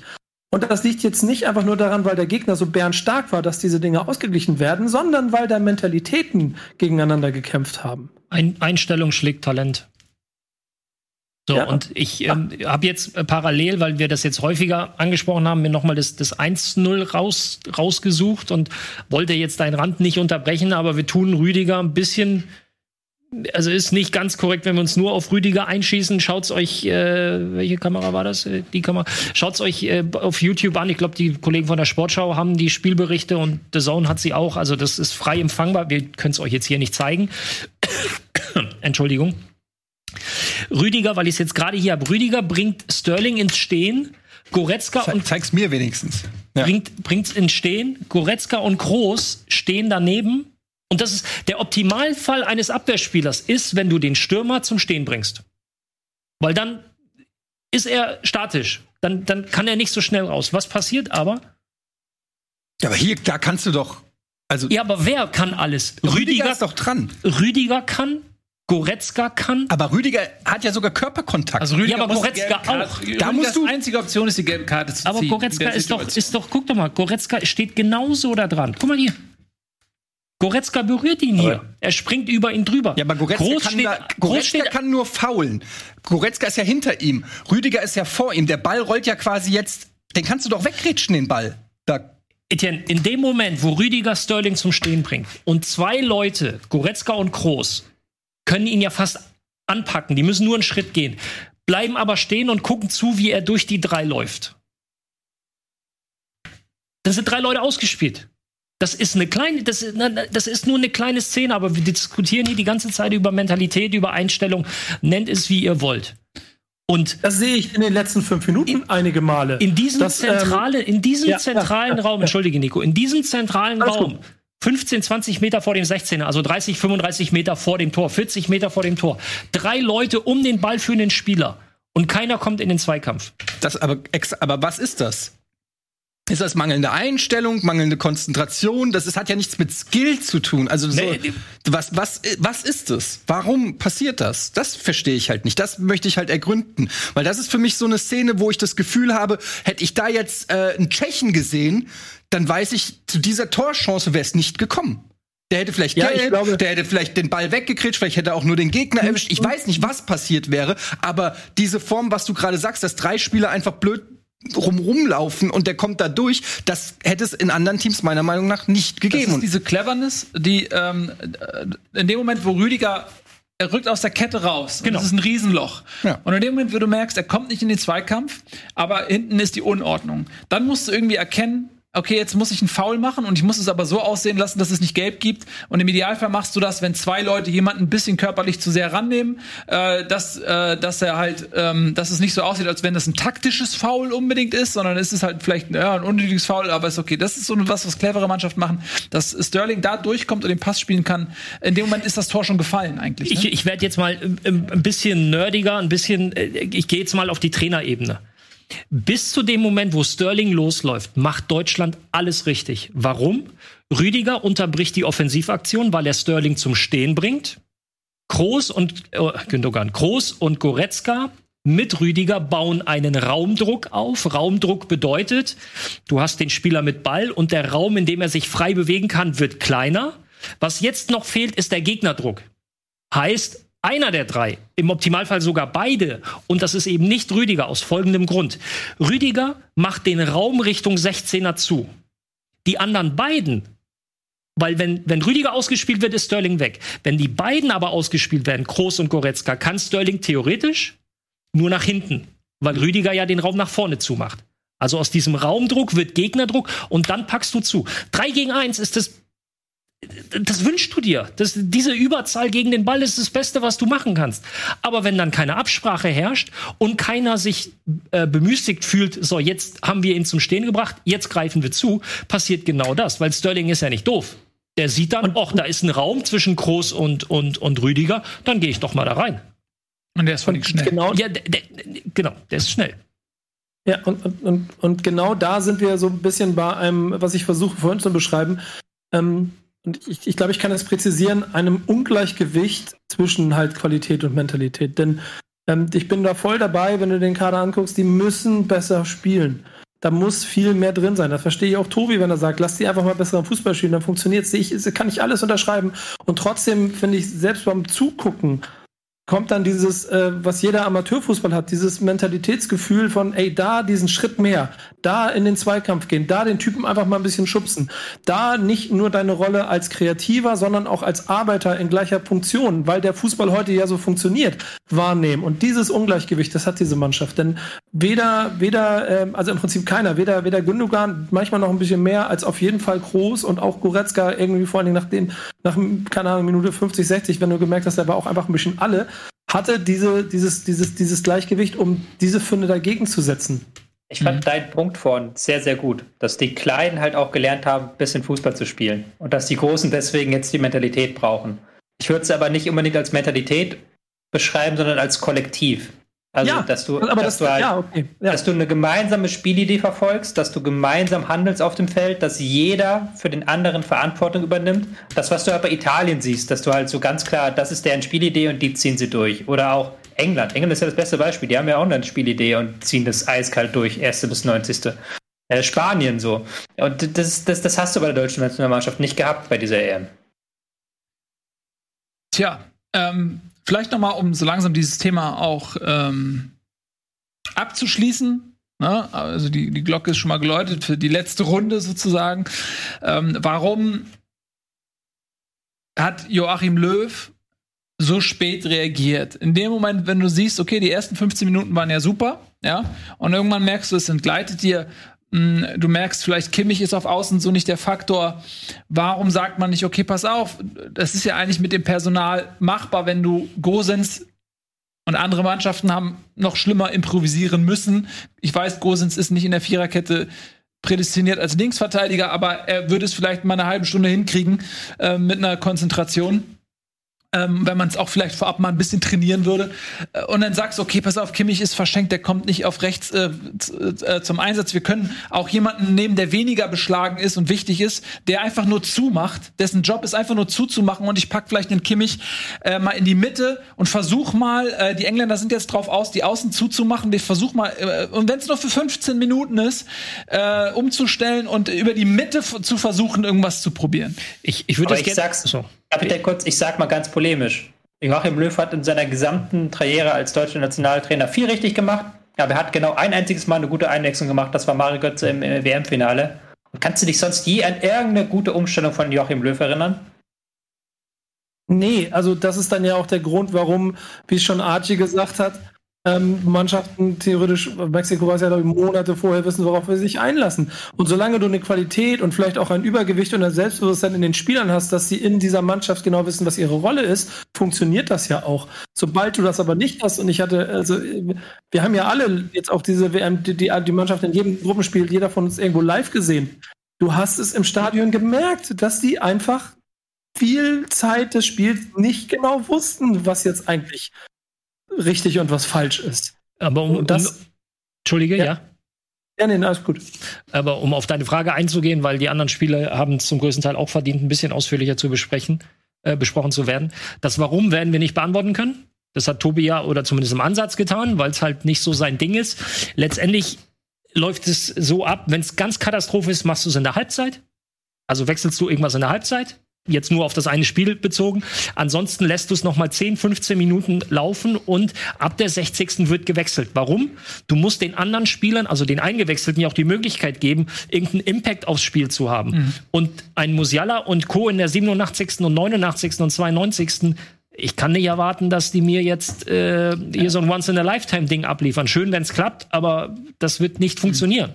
Ähm, ja, das ist halt nicht sein, ja, sein Ding. So ist es und es war von vielen nicht das Ding. Man muss klar sagen, viele Spieler sind deutlich hinter ihren Möglichkeiten geblieben. Ähm, es ist nicht so mein Stil, jetzt auf einzelnen Spielern rumzuhacken. Das äh, Thema hatten wir jetzt mit Leroy Sané auch in der letzten Sendung. Man muss aber dennoch, finde ich, dann auch sagen, dass in der Offensive auch ein, ein Serge Gnabry nach seiner Einwechslung überhaupt nicht ins Spiel gefunden haben, sehr unsichtbar waren, ihre individuelle Klasse überhaupt nicht ausspielen konnten, teilweise sehr ungefährlich waren, wen herausheben möchte, positiv. Für mich die Entwicklung der Europameisterschaft ist Kai Havertz. Alles, äh, was äh, die deutsche Mannschaft nach vorne zustande gebracht hatte, lief im Prinzip über Kai Havertz. Er hat äh, diesen Weltklasse-Schuss ähm, äh, beim Stand von 0 zu 0 gemacht, der leider so zentral kam, ähm, dass der englische Torwart seine Hände noch hochgekriegt hat. Lass das Ding einen halben Meter weiter rechts oder links sein, dann kriegt er seine Hände nicht mehr hoch. Äh, er hat den Pass auf Müller gespielt, er hat den Pass äh, ähm, zu Werner gespielt, auf dessen Großchance. Also der ist für mich ein absoluter Lichtblick. Was man nochmal unterstreichen muss von dem, was du gerade gesagt hast, zu Nabri, ein Stück weit Werner, Sané auch. Deutschland ist die Mannschaft bei dieser EM mit den wenigsten erfolgreichen Dribblings pro Spiel. Das heißt, wir haben weniger Dribblings erfolgreich abgeschlossen als Finnland, als Wales, sogar deutlich weniger als Nord- Nordmazedonien. Und das sollte uns ja auch zu denken geben, weil eigentlich hast du ja die Spieler, die, wenn du sie in, ein richtiges taktisch, in eine richtige taktische Rolle packst, die auch mal einen Gegner im 1 gegen 1 besingen können. Tja. Das ist eine sehr, sehr interessante und auch ein bisschen erschreckende äh, Statistik, was das angeht. Also, ähm, damit war's das. Die deutsche Nationalmannschaft verabschiedet sich aus dem Turnier. Man muss vielleicht bei aller Kritik abschließend auch noch mal dazu sagen, es ist ein Konjunktiv, aber die Chancen waren da. Es war ein 50-50-Spiel, es war keine Vollkatastrophe. Wenn einer dieser Dinger reingeht, wenn Werner die Chance macht, wenn Harvards das Ding macht, wenn Müller das 1-1 macht, dann kann es auch genauso gut sein, dass wir ins Finale kommen und hinterher sagen alle, was ein toller Abschluss von Joachim Löw. Ähm, denn danach kommt die Ukraine und, ne, also es, es ist halt manchmal entscheidend und jetzt, äh, wir haben kein, doch, wir haben Phrasenschwein, aber ich habe kein Geld, beziehungsweise bin zu geizig. Ähm, oftmals sind es dann die einzelnen Aktionen, die das entscheiden. Das 1-0 war das entscheidende Tor, danach kam Deutschland nicht mehr zurück. Gut, die Chance durch Müller wäre noch da gewesen. Aber es hätte auch anders ausgehen können. Und es war nicht so, dass England uns an die Wand gespielt hat. Man muss bedenken, England hat zu Hause gespielt. England hatte äh, über 40 oder 47.000 Zuschauer irgendwie im Stadion, die sie nach vorne gepeitscht haben. Das darf man nicht vergessen. Es war ein Heimspiel unter Heimspielbedingungen. Ähm, und das waren dann vielleicht die letzten, die zwei, drei Prozent, die gefehlt haben und den Ausschlag gegeben haben. Ich fand, der England hat jetzt ähm, uns nicht an die, an die Wand gespielt. So, ähm, wollen wir uns mal den anderen Spielen noch widmen?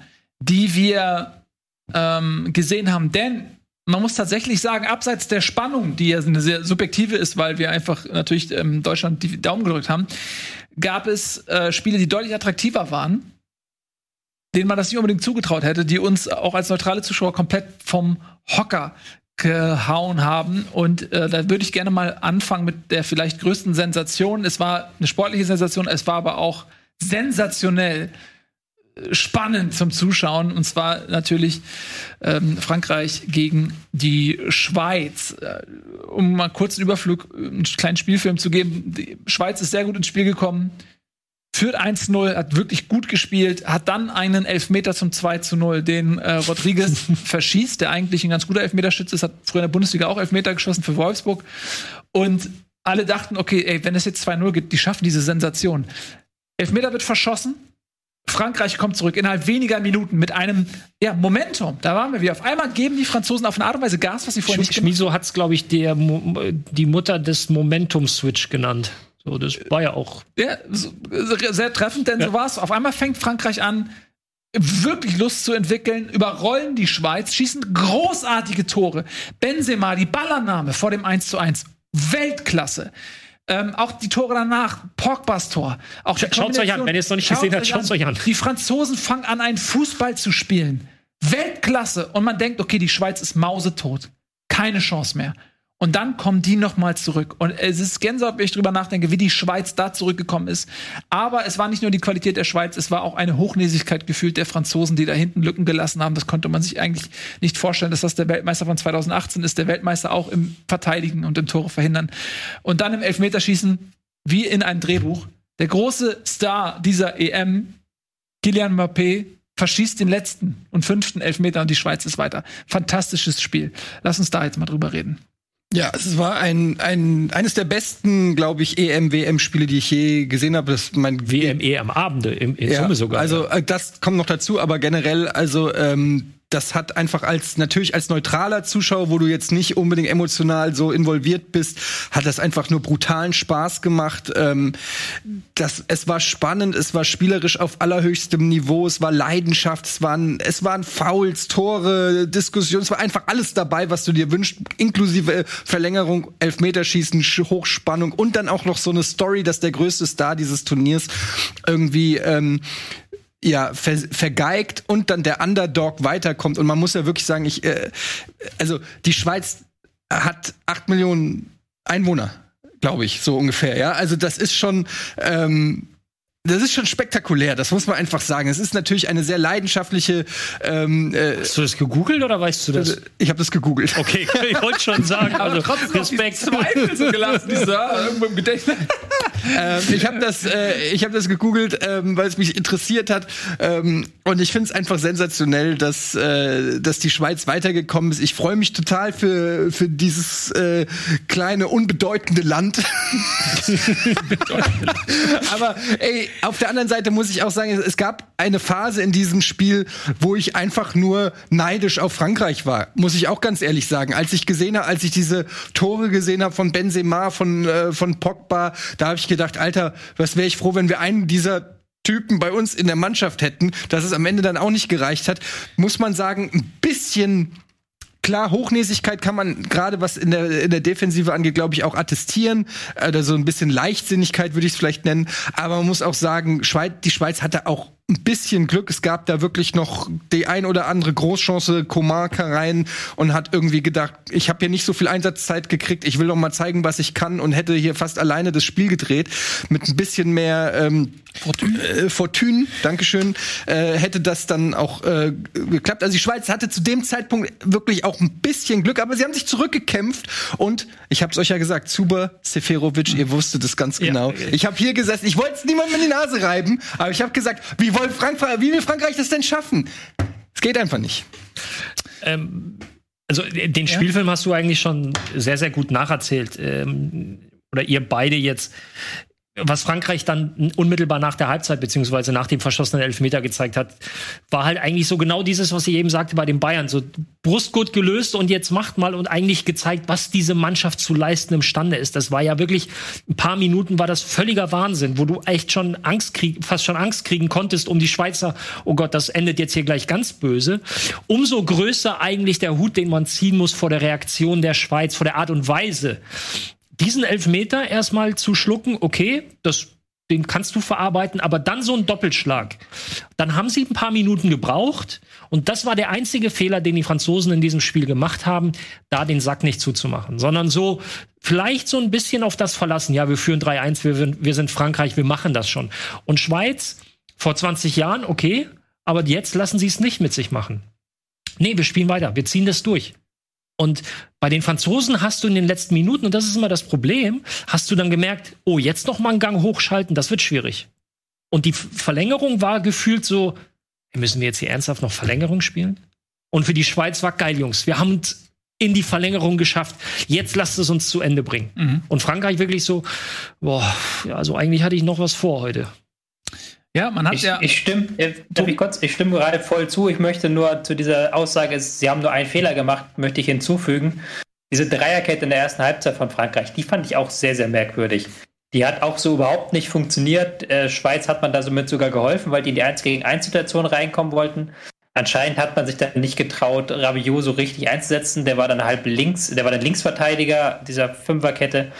Das, das, war, das war auch ein Fehler, würde ich sagen, weil du gehst ja überhaupt erst 0-1 in Rückstand. Du musst ja überhaupt erst diese Aufholjagd starten, weil du eben die erste Halbzeit komplett verpennt hast mit der Dreierkette. Ja, okay. Das wurde in der Halbzeit korrigiert. Äh, Langley ist rausgegangen. Äh, für den kam eben jener besagte Coman. Und damit hat sich das Spiel auch ziemlich geändert. Ähm, man muss auch sagen, dass dann in der Schlussphase auch ein ähm, Griezmann rausgegangen ist, der ein starkes Spiel gemacht hat. Für ihn kam Sissoko. Und dann hast du natürlich in der Verlängerung, die dann ja kam, dich natürlich auch einer gewissen Offensivkraft beraubt, weil Sissoko natürlich, ähm, was das Kreieren von Chancen angeht, äh, ja nicht die Rolle spielen kann wie, wie ein Griezmann, sodass die Benzema Mannschaft, musste auch raus, ja? Benzema musste dann auch raus. Coman hatte auch zwischendurch äh, Probleme mit irgendeinem Muskel, weiß ich nicht, wie fit mhm. er dann noch war. Also da gab es doch noch einige Wehwehchen, ähm, die sicherlich auch eine Rolle gespielt haben. Aber Frankreich ist dann in den letzten Minuten dann auch, auch eher auf das Verteidigen gegangen und war dann in der Verlängerung vielleicht gar nicht mehr so aufgestellt, dass sie diese Offensivkraft noch mal ähm, entfesseln wechseln konnten. Ein Giroud ist auch kein Benzema, ist ein Kopfballungeheuer, aber hat sicherlich nicht die fußballerischen Qualitäten, die ein Benzema hat. Aber Giroud haben sie kaum so ins Spiel gebracht, wie du es ja. musst. Also wenn du Giroud bringst, weißt du, okay, das funktioniert dann, geh über außen, bring die Flanke, weil der ist da sehr, sehr geil im, im, im, im Strafraum. So für mich sehr vergleichbar mit Morata, was die Art und Weise mhm. der Abschlüsse angeht. Aber das hat halt kaum funktioniert. Mhm. So, und all das, was du gesagt hast, du hast vollkommen recht, nur bitte nicht falsch verstehen, wir wollen natürlich das Ding der Schweizer nicht schmälern, weil Nein, klar hat es auf französischer Seite Gründe gehabt. Ja, aber, aber also ich finde, das ist halt, wenn, wenn die beste, vermeintlich beste Mannschaft der Welt ähm, so ein Spiel so herschenkt, dann hat das zwei drück, Gründe. Drück mal ganz kurz auf den Knopf hinter dir. Oh, äh. auf einen der Knöpfe. Ne? Der ist in der Mitte, glaube ich, ne? Warte. So? Ja. ja. jetzt kannst du einfach lassen, es geht jetzt weg. Geht gleich weg. So, ähm, genau, da, da, da gibt es natürlich der eine, der es mit sich machen lässt und der andere, der es natürlich auch machen muss. Da sind wir wieder bei der Diskussion mit Bayern und Eintracht und so weiter. Wie viel Anteil hat der Underdog, wie viel Anteil ähm, an Versäumnissen hat dann der Favorit? Ich würde gerne noch mal eine Sache mit Nico besprechen, weil ich weiß, dass du das auch gesehen hast. Äh, ich hatte das nämlich auch gesehen und zwar ähm, die Franzosen haben eine Historie wenn es darum geht, dass die Kaderzusammensetzung von den Egos der Einzelspieler nicht zusammenpasst und quasi die, die qualitative ähm, Summe der Einzelteile dann eher weniger ist, als sie sein könnte, weil sie sich selbst im Weg stehen. Und das hat man in der Vergangenheit häufiger gesehen. Ja. Jetzt gab es nach diesem Spiel so ein paar Aufnahmen, und die französischen Medien haben das auch aufgegriffen, Nico, äh, dass sich so einzelne Spieler gestritten haben in der Konstellation Pogba und äh, Pavard und äh, Rabiot und ähm, Varan oder so und dass das selbst auf, den, auf der Tribüne sozusagen die Verwandten gemacht haben. Ähm, wie, wie ist so deine Einschätzung? Was, was glaubst du, welchen Anteil an so einer Niederlage hat vielleicht auch so diese zwischenmenschliche Zusammensetzung? Mhm. Ich, ich nehme dann jetzt, da ich versuche, also damit Tobi Escher nicht die Alarmglocken klingen, versuche ich das Wort Mentalität zu streichen und nehme es an, wie hast du es gesagt, System oder Idee, Spielidee? Ähm, Kollektiv. Äh, Kollektiv, die, die, genau, die Kollektividee, die ein Team braucht, um heute erfolgreich zu sein, ähm, die wird natürlich immer schwieriger, je größer die eigenen Charaktere sind. Und wenn wir bei der deutschen Nationalmannschaft schon davon reden, dass wir hier ganz schön viele Superstars in einer Mannschaft haben, dann ist Frankreich halt einfach A, B und C auf der, auf der Liste. Also dass, dass es da immer wieder diese Gerüchte gibt, dass der eine mit dem anderen nicht kann. Und wenn du dir die, äh, die, die Typen anguckst, auch in der Mentalität oder in der Art ja auch unterschiedlicher teilweise nicht sein könnten und diese Egos natürlich so groß sind, dann kann ich mir das schon in der Theorie sehr leicht vorstellen, dass es da bestimmt mal Ärger gibt. So, ähm, und das sind natürlich die Protagonisten, vor allen Dingen so Pogba oder auch Mbappé, die dann immer genannt werden, auf jeden Fall Kandidaten dafür. Wenn es aber dann so weit kommt, dass die Mama Rabiot mit Mama Mbappé sich auf der Mama Tribüne Rabiot prügeln will, äh, oder wer das auch immer war, mit auf der Tribüne prügeln möchte, weil, weil der Sohn den Elfmeter nicht vernünftig reingeschossen hat.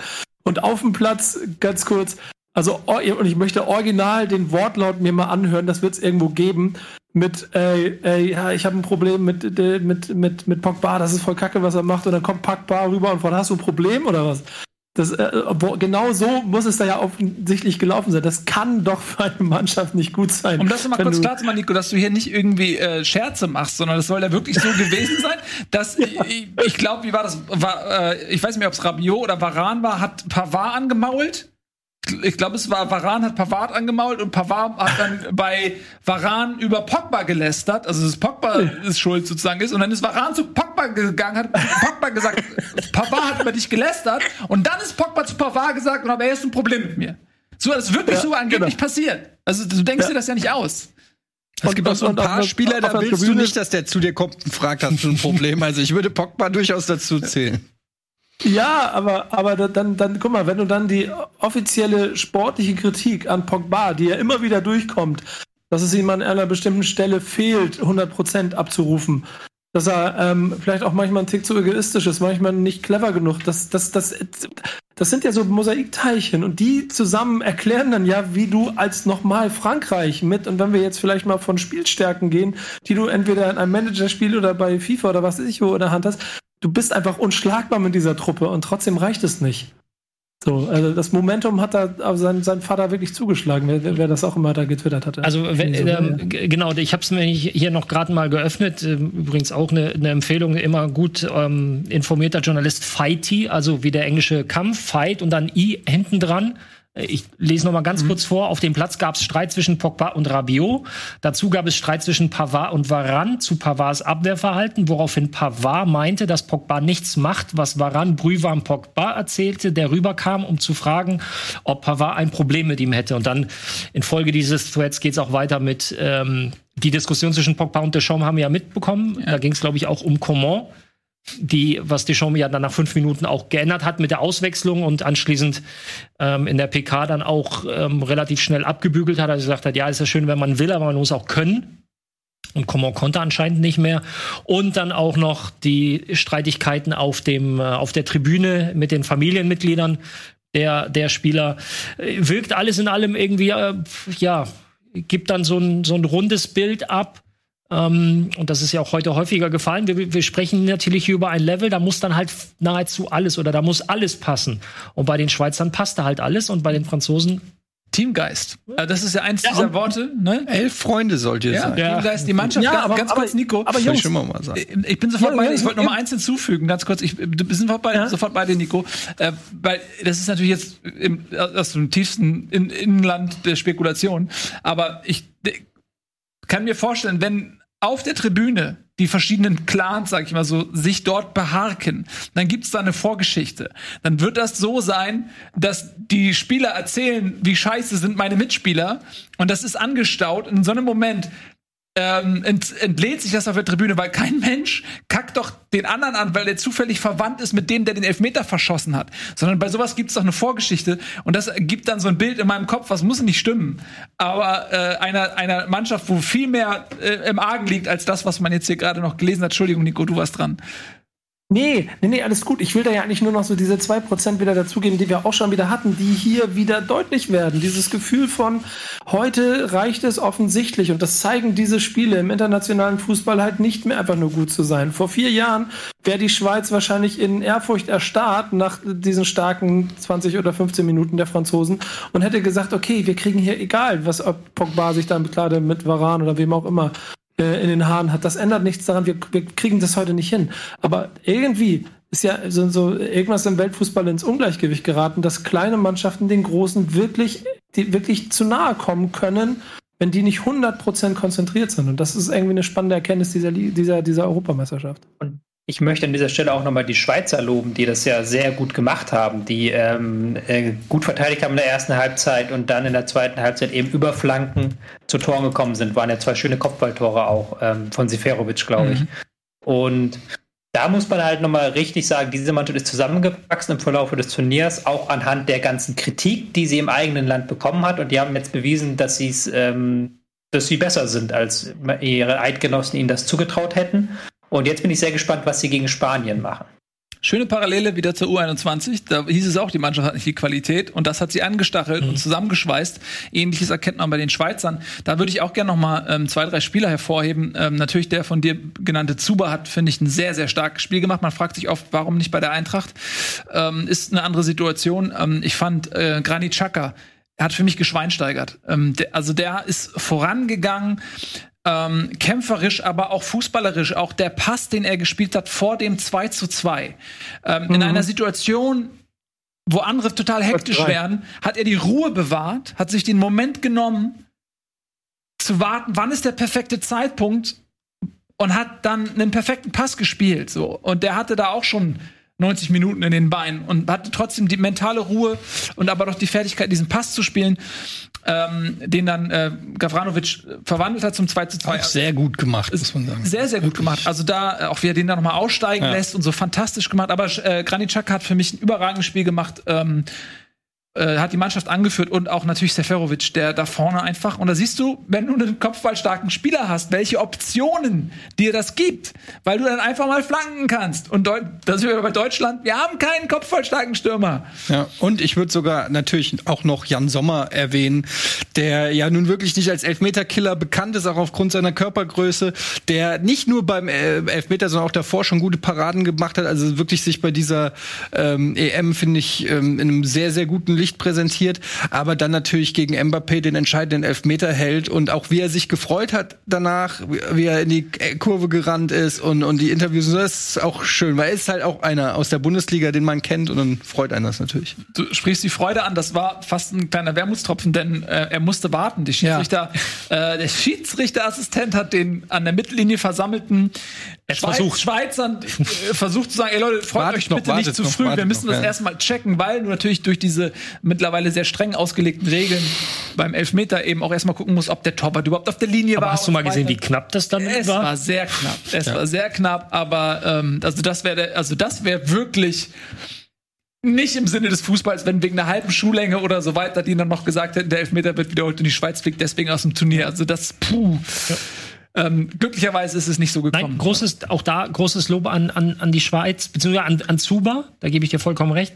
Ich habe jetzt gerade nochmal nachgeschaut, ist tatsächlich so, dass nicht ganz die Hälfte, 46 Prozent der Angriffe, also die, Die, äh, das Feld wird gedrittelt, wenn es in dieser Statistik jetzt 46 Prozent kam über die linke Seite, was ein sehr, sehr guter oder ein sehr, sehr hoher Wert ist. Ähm, aber klar, wenn, wenn, wenn Zuba da marschiert und Pavard es so, so schwer macht, wie zum Beispiel auch ja beim Elfmeter gesehen, ähm, und dann hast du die Abnehmer im Zentrum, dann, dann bist du da entsprechend erfolgreich. Ja. Ich scharre, ich, ich scharre hier schon etwas mit den Hufen, Leute. Ich will euch da ungern Ja. unterbrechen. Ja. Wir haben noch sechs geile Spiele vor uns. Wir müssen mal langsam weiter galoppieren. Du hast vollkommen recht. Ja, aber ich fand, du hast völlig recht, aber unsere Nachbarn äh, aus der Schweiz hatten diese Bühne auch verdient und unsere Nachbarn aus Frankreich auch. Insbesondere auch aus der Schweiz haben wir viele Zuschauer. Liebe Grüße gehen raus an die Eidgenossen. Ihr seid noch im Turnier, gut für euch. Äh, das das finde ich, das war auch okay, dass wir da ein bisschen mehr Zeit verbracht haben. Aber ansonsten hast du völlig recht. Es gibt nämlich einige Spiele, insbesondere auch aus dem, äh, aus demselben Spieltag. Da gab es nämlich noch ein weiteres äh, 3 zu 3 nach regulärer Spielzeit und das ist Spanien gegen Kroatien und das ist im Prinzip ja äh, fast fast eine Blaupause des anderen Spiels gewesen. Auch da kurzer äh, kurzer Spielfilm, die ähm, Spanier haben äh, 3 zu 1 geführt. Also die Kroaten sind erst erstmal die Kroaten sind in Führung gegangen durch das absurdeste Tor überhaupt. Ja, es war ein Eigentor. Ähm, der, der, es war ein Rückpass über 40 Meter und der rollt einfach mal über den äh, Schuh des spanischen Torwarts.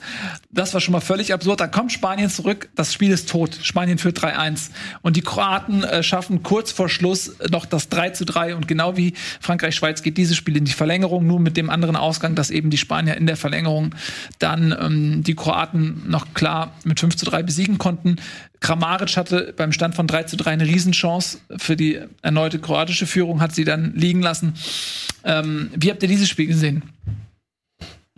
Ja, die ähm, Kroaten hatten äh, ein bisschen, äh, man hat gemerkt, dass ein paar Spieler gefehlt haben. Mit äh, Lovren hat, glaube ich, gefehlt und ähm, Per- Perisic, der auch eine sehr gute EM gespielt hat und auch wichtig ist, glaube ich, generell so für die äh, für die Statik, auch gerade in der Offensive, so ein bisschen auch wie Müller bei uns, der auch viel lenkt und so, hat man dann schon gemerkt, natürlich dann ein bisschen glücklich äh, in Führung gegangen, konnten aber das also nicht so wirklich nutzen. Also Spanien dann ähm, hat er relativ schnell das Heft des Handelns äh, in die Hand genommen und den Kroaten muss man wirklich auch sagen, dann zumindest spielerisch die Grenzen aufgezeigt.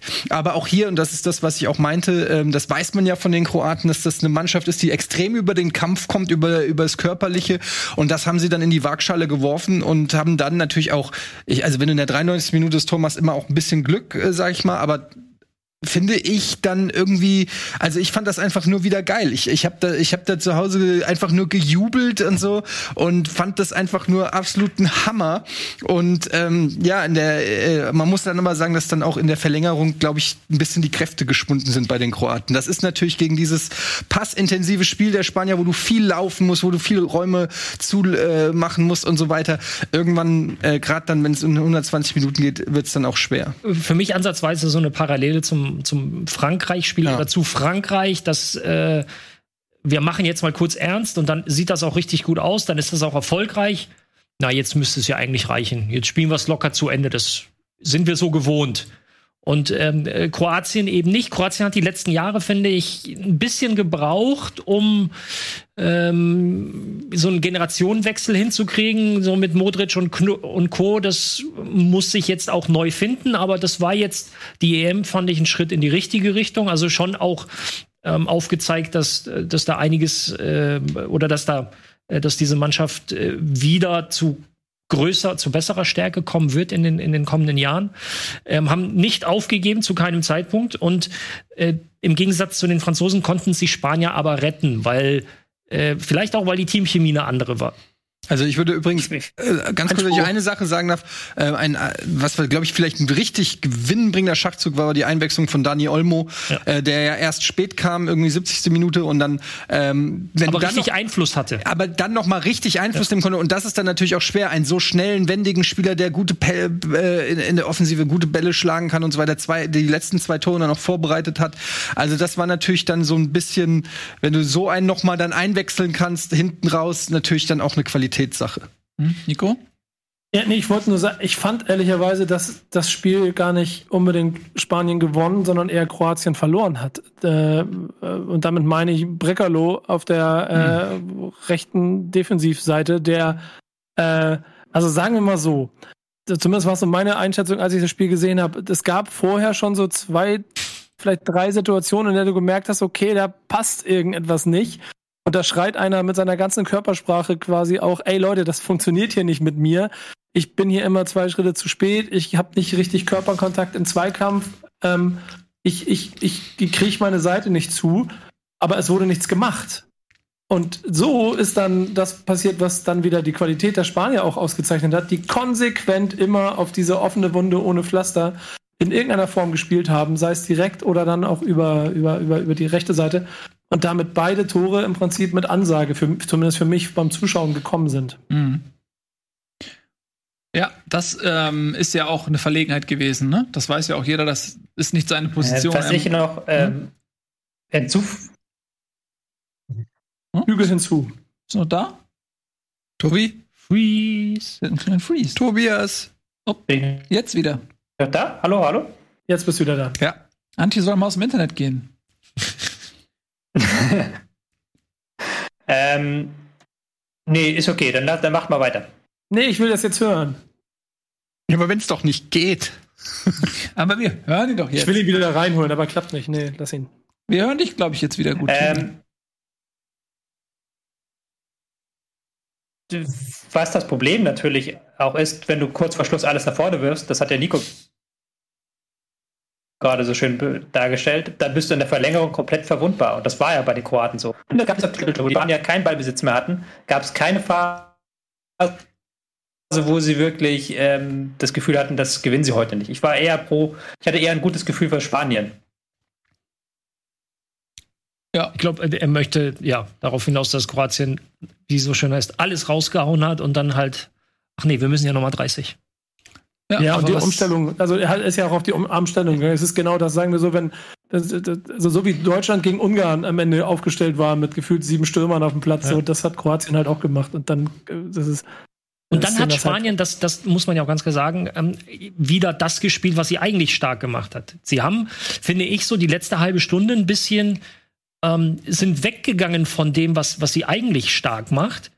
Ähm, und haben den Gegner eben nicht. Normalerweise, wenn du gegen Spanien 1-3 hinten liegst, verlierst du dich komplett im Bermuda-Dreieck, Ballbesitz, Fußball, Spanien. Du läufst dich, mhm. du läufst dich tot. Und das hat Spanien eben nicht mehr hinbekommen. Die Kroaten haben es geschafft, das äh, ja zumindest ein Stück weit zu unterbinden. Und dann hat sich Spanien wieder, ich sag mal, geschüttelt, neu aufgestellt und gesagt, nee, pass mal auf, wir machen jetzt wieder das, was uns stark macht plus die Müdigkeit der Kroaten, plus die, die, die äh, personalbedingten Veränderungen. Ja, und dann ähm, nach hinten raus doch schon auch ein Stück weit souverän.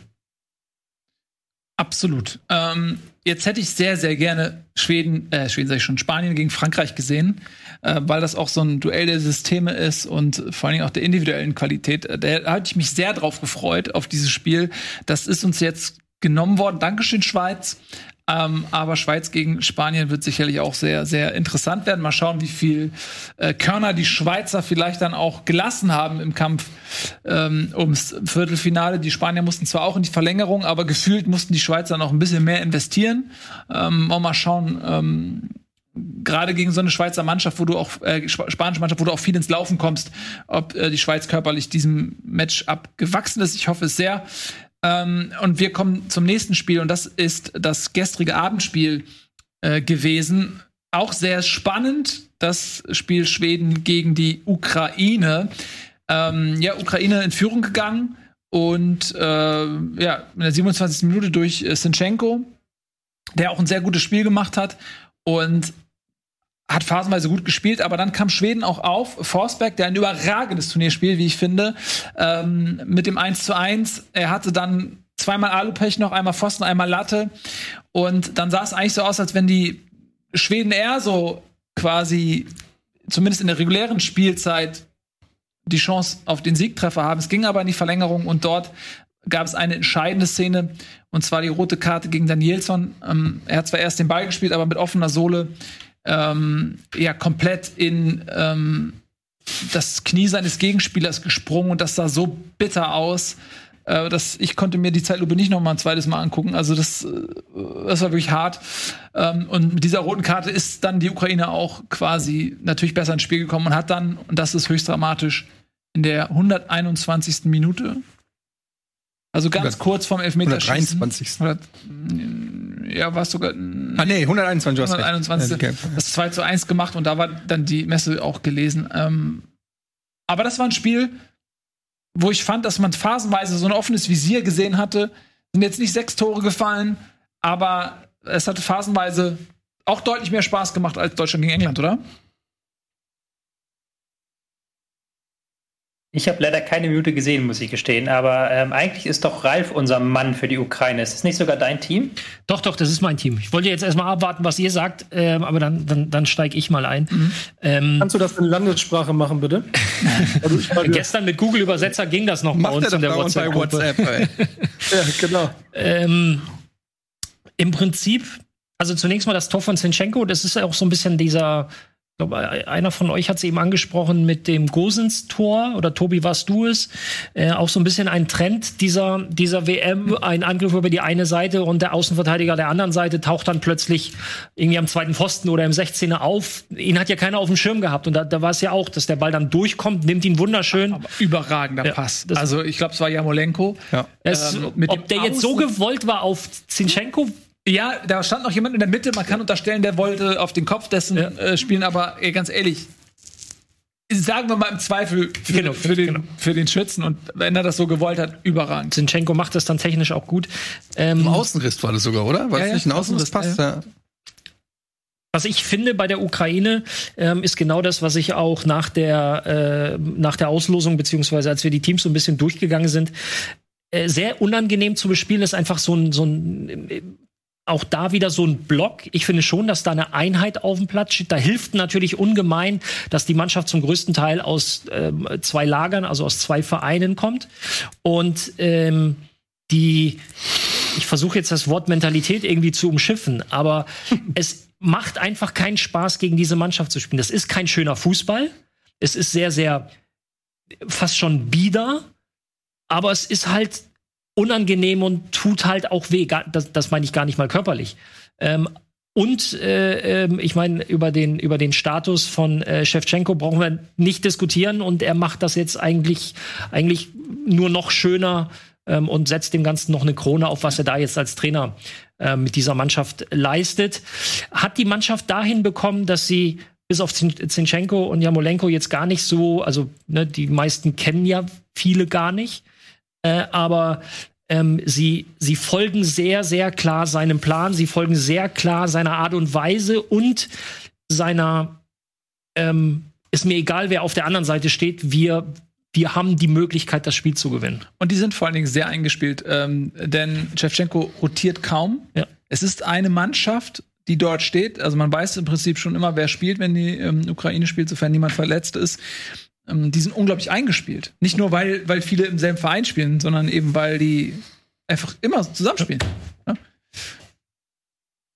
Und es war jetzt, äh, ist jetzt äh, nicht das, das Feuerwerk an, an fußballerischer Qualität, die paar Minuten Frankreichs, die paar Minuten oder die vielen Minuten, die Spanien gezeigt hat, ähm, aber sehr, sehr ähm, ergebnisorientiert und sehr, sehr stringent einfach. Und wie gesagt, dann mit dem entscheidenden Moment der roten Karte. Genau. Also das hat das Spiel schon. Und ich weiß, es gab viele Diskussionen. Ich habe auch gestern Abend bei, der, bei dieser roten Karte, ich habe gestern Abend dann um, um halb eins habe ich noch mit, noch mit äh, Manuel Grefe irgendwie eine Dreiviertelstunde hin und her getextet, weil er sagt so, boah, ah, müsste ich mir noch mal nachschauen, müsste ich mir noch mal anschauen. Es gibt auch Argumente für Gelb. What? Ähm, Welches denn? Dass das dass Bein er noch erst- dran ist? Na, Dass er erst am Ball ist. dass er erst am Ball ist. Ähm, ich habe mir das tatsächlich aus, aus ganz vielen Perspektiven auch noch mal angeschaut. Der Abwehrspieler weiß definitiv, was passieren wird. Warum? Weil er von vorne, also der Gegenspieler kommt von vorne. Es ist nicht so, dass er irgendwie von der Seite aus, aus, aus dem Nicht-Blickfeld reinrauscht, sondern es ist ein sehr, sehr frontaler Zusammenprall. Und wenn du als Abwehrspieler kontrolliert mit oder unkontrolliert mit langem Bein, offener Sohle dahin gehst, musst du damit rechnen, dass du den Gegenspieler filetierst. Und wenn du ihn halt so umhaust, das Trefferbild lässt halt nichts anderes zu als rot. Für mich. Ja, also es ist die offene Sohle, ähm, es ist die Intensität. Es ist brutal vor allem. Ne, ohne Rücksicht auf Verluste. Wenn er den irgendwie mit der Pike wegstöpselt und dann versucht, das Bein noch einzuklappen oder so, aber so. Jetzt kommt wieder, der- jetzt kommt wieder die, die, die Rationalität. Das Wort rücksichtslos spricht für gelb. Das Brutale ist, äh, ist der, der Rotteil quasi. Ja, er nimmt eine Verletzung des Gegners in Kauf. Und das ziemlich, So, also für mich ziemlich deutlich. Ja, ja. Genau, und deswegen ähm, kann man, denke ich, die rote Karte absolut vertreten. So, es ist auf jeden Fall keine Fehlentscheidung. Hm. So, und von daher kann man das Spiel jetzt nicht anhand dieser Entscheidung festmachen, was Ja, die apropos Schweden rote angeht. Karte. Gab ja noch in einer anderen Partie. Ja, Ne? Also ist das schon zu früh? Ich so vorsichtig mal rüber zu Holland lupen. Ja, auch dort war eine rote Karte entscheidend äh, für den Ausgang des Spiels. Ähm, dort hat sie die Licht bekommen für ein Handspiel. Ähm, der Ball, ich war Schick war es, glaube ich, genau. Äh, es war so ungefähr halb, halb links am, an der Strafraumecke und ähm, de, de Licht im Fallen stöpselt, also schiebt den Ball noch so aus dem Laufweg von Patrick Schick heraus, sodass dieser nicht mehr aufs Tor gehen kann. Und das war auch eine Diskussion. Kann der äh, niederländische Verteidiger noch eingreifen, der neben dem Licht stand? Äh, ist es eine klare Torchance, die vereitelt wurde? Ich war der Meinung, ja. Für mich war das so, ähm, insbesondere auch, weil es eben außerhalb des Strafraums war, im Strafraum jetzt rot gegeben und er hat da eine klare Torchance verhindert und dann war für mich die rote Karte auch okay. Und das hat dann natürlich in dem Moment auch den Ausschlag gegeben. Und dann muss man aber auch sagen, die Tschechen haben es gut gemacht. Nur weil du zu ähm, 11 zu 10 spielst, heißt es nicht, dass du automatisch gewinnst. Und die Tschechen haben ähm, ihre Überzahl sehr gut ausgenutzt, oder? Hm? Die Tschechen haben das gut gemacht, fand ich. Also die haben auch in der ersten Halbzeit schon mit diesem Mann gegen Mann Spiel, was sie gemacht haben, die Holländer sehr gut zugestellt. Ich finde, das wird das nämlich gar nicht so sehr auf die, diese rote Karte reduzieren. Klar, die war ein gewichtiger Faktor. Aber es war jetzt auch nicht so, dass Sterne vom Himmel gespielt hätte. Die Tschechen haben das defensiv diszipliniert gemacht und das hat dann auch gereicht gegen diese holländische Mannschaft. Ja, für die Holländer ist das enttäuschend. Ich, das ist eins der Spiele, die, von denen ich wirklich keine Sekunde gesehen habe. Ich habe nur gerade hier auf der Statistikseite ähm, die Tschechen mit über fünf, also fünf, 56 Prozent der Angriffe über die rechte Seite.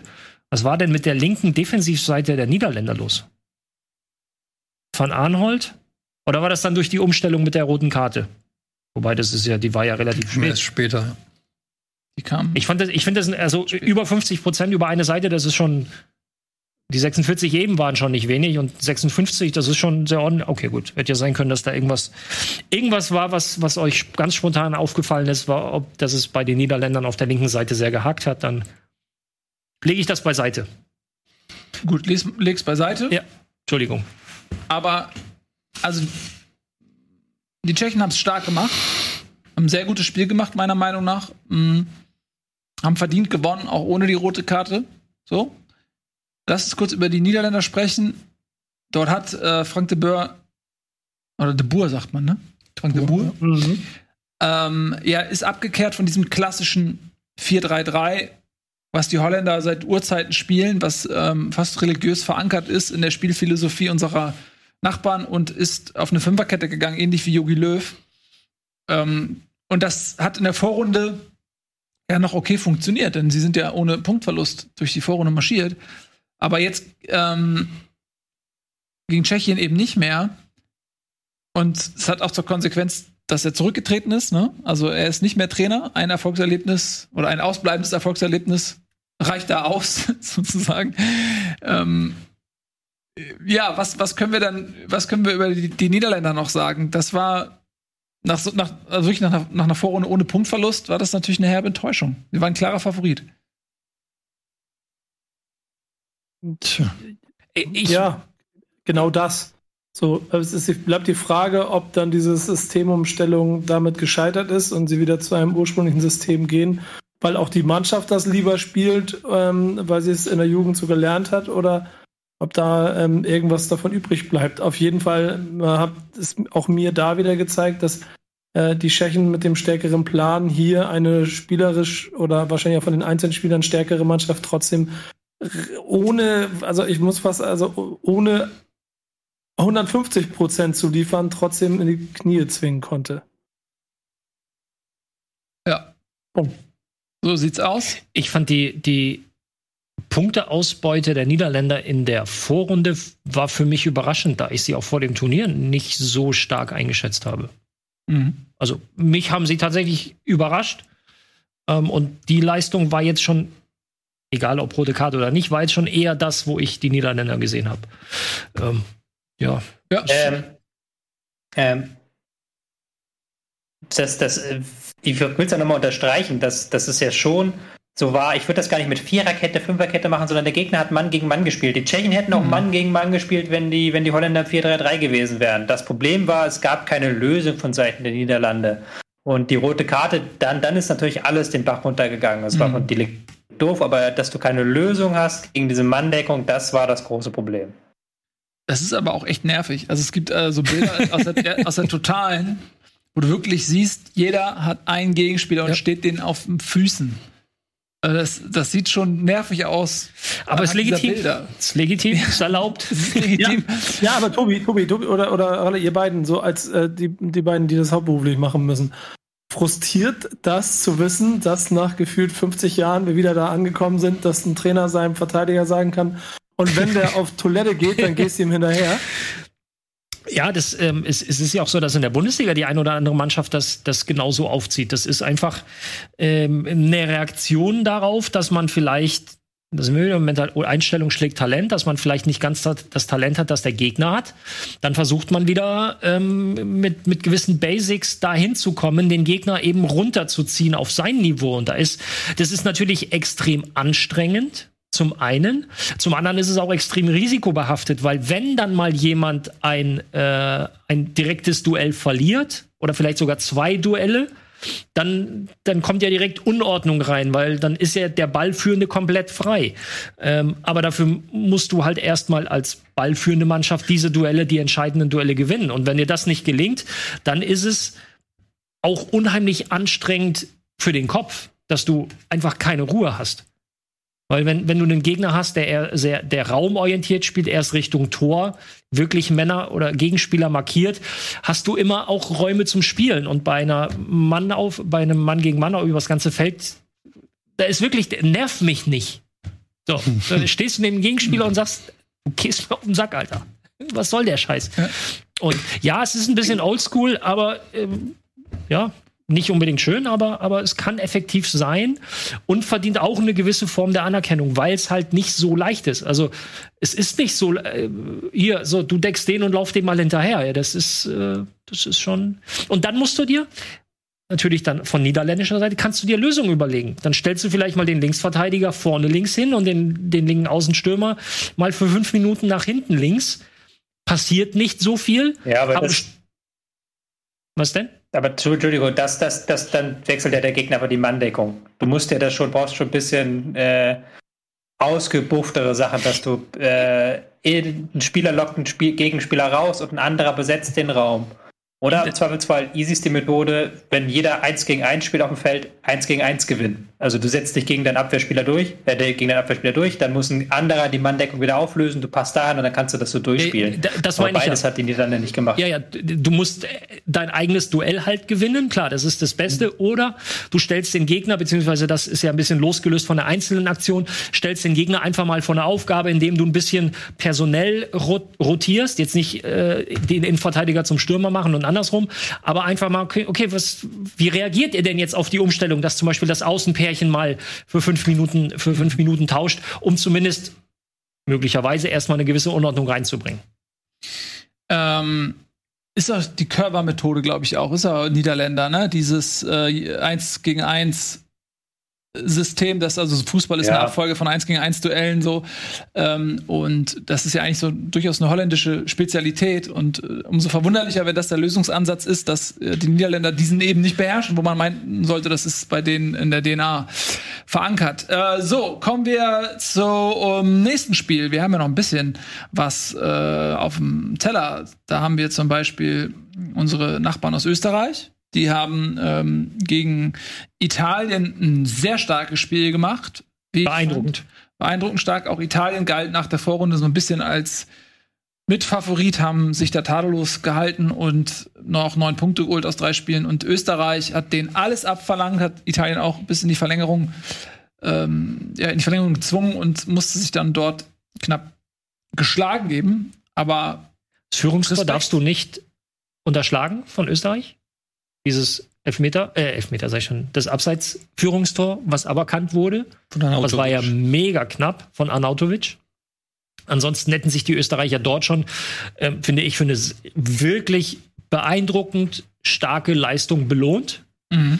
Ähm, und selbst nach dem 2-0, ich meine, du kriegst am, in der ersten Halbzeit der Verlängerung kriegst du zwei Buden.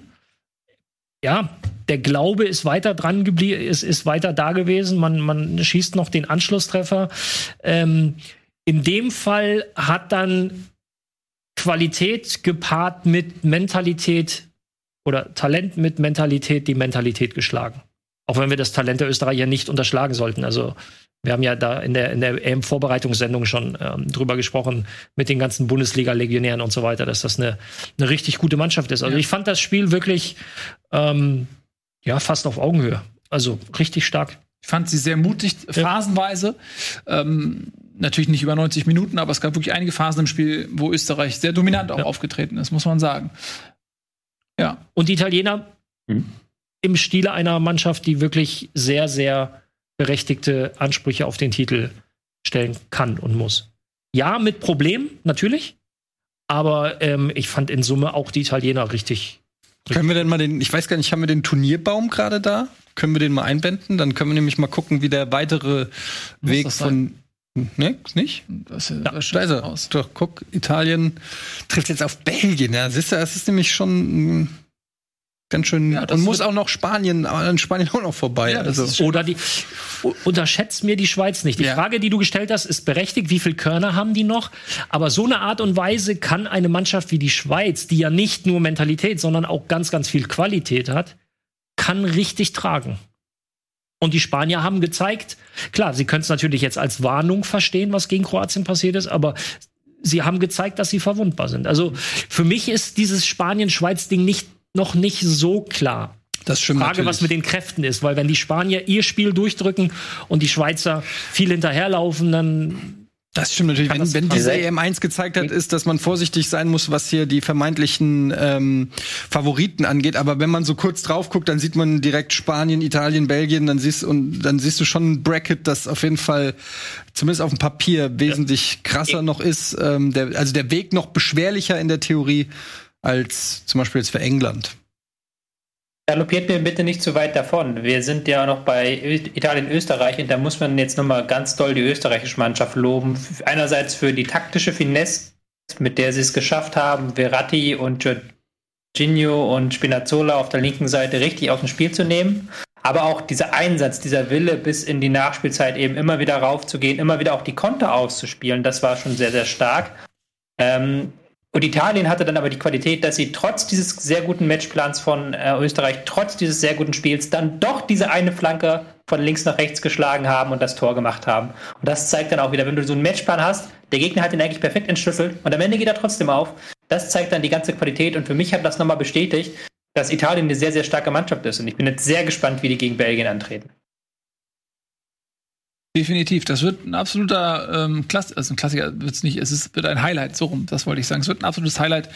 Äh, Belgien gegen Italien. Übrigens, diese Belgier, die ja gegen äh, die Portugiesen, die unsere Partner in Gruppe F waren, in der Todesgruppe, von der niemand mehr übrig ist, alle sind im Achtelfinale spätestens ausgeschieden.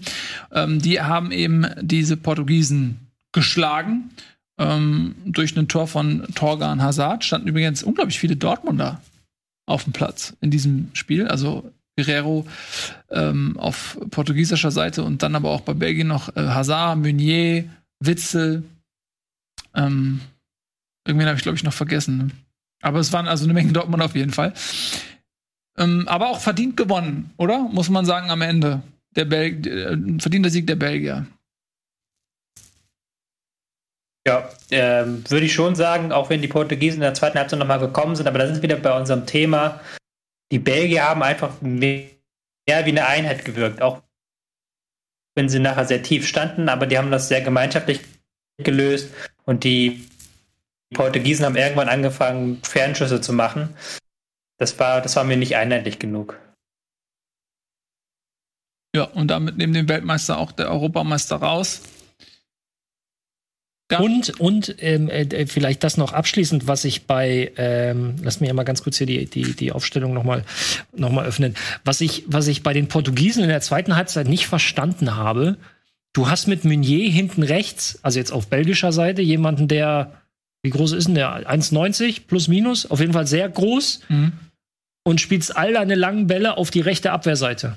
Alle auf Meunier.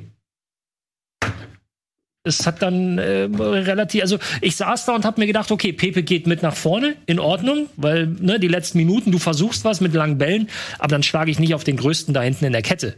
Also das war mir bei Portugal ähm, äh, letztendlich, ähm, wenn wir uns an die letzte EM erinnern, das war ähnlich bieder, das war ja auch dort kein, kein Festival an Fußball, aber es war sehr, sehr kompakt, sehr geschlossen. Und das hat mir jetzt ein bisschen gefehlt und auch so ein bisschen die, ähm, der, die, die Kreativität, die Spielrichtung. Das, das, nee, das hat halt dann auch nicht gereicht. Mhm. Bei Belgien steht und fällt vieles auch mit äh, De Bruyne. Der musste wieder verletzt ausgewechselt werden, nachdem er zu Beginn des Turniers ja auch schon gefehlt hatte. Auch wieder fiese Und man hat gegen den, ja, man hat gegen Dänemark gesehen, was mit der Einwechslung De Bruyne dann sich auch im Spiel Belgiens verändern kann. Da wird es abzuwarten sein. Ich habe noch gar nicht geschaut, ob es da jetzt schon eine Meldung gibt, ob er gegen Italien spielen kann, aber das wird eine wichtige Personalie logischerweise sein. Man hat auch im Umkehrschluss gesehen, wie Belgien ein bisschen den Faden verloren hat, nachdem äh, De Bruyne raus musste.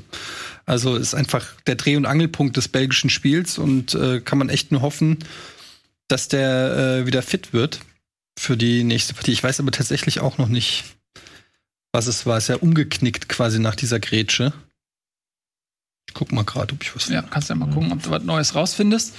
Ähm, ja, damit, wir haben es ja gerade schon gesagt, stehen die Viertelfinals fest. Schweiz gegen Spanien und Belgien. Italien ist am Freitag und dann am Samstag Dänemark gegen Tschechien und England gegen die Ukraine. Man weiß es noch nicht. Man weiß es noch nicht. Tobi? Es gibt das Bundesliga-Derby. Oh ja. Stimmt. Dä- Dänemark gegen Tschechien. Ja, genau. Das war nämlich ein ganz fantastisches Spiel der Dänen gegen Wales. Reden wir da jetzt drüber? Können wir machen. Ja, gut, Äh, wobei ja, man ja. fairerweise sagen muss, dass ich äh, Wales schon recht schwach fand äh, im, gegen, also fast schon chancenlos gegen Dänemark. Äh, Dänemark aber auch wirklich momentan äh, wirklich in einem Rausch. Also bei denen klappt auch irgendwie einfach alles, hat man das äh, Gefühl. Und in der Verfassung ja, Wales ist vielleicht noch nicht äh, auf äh, ein Gegner wie Frankreich und Co.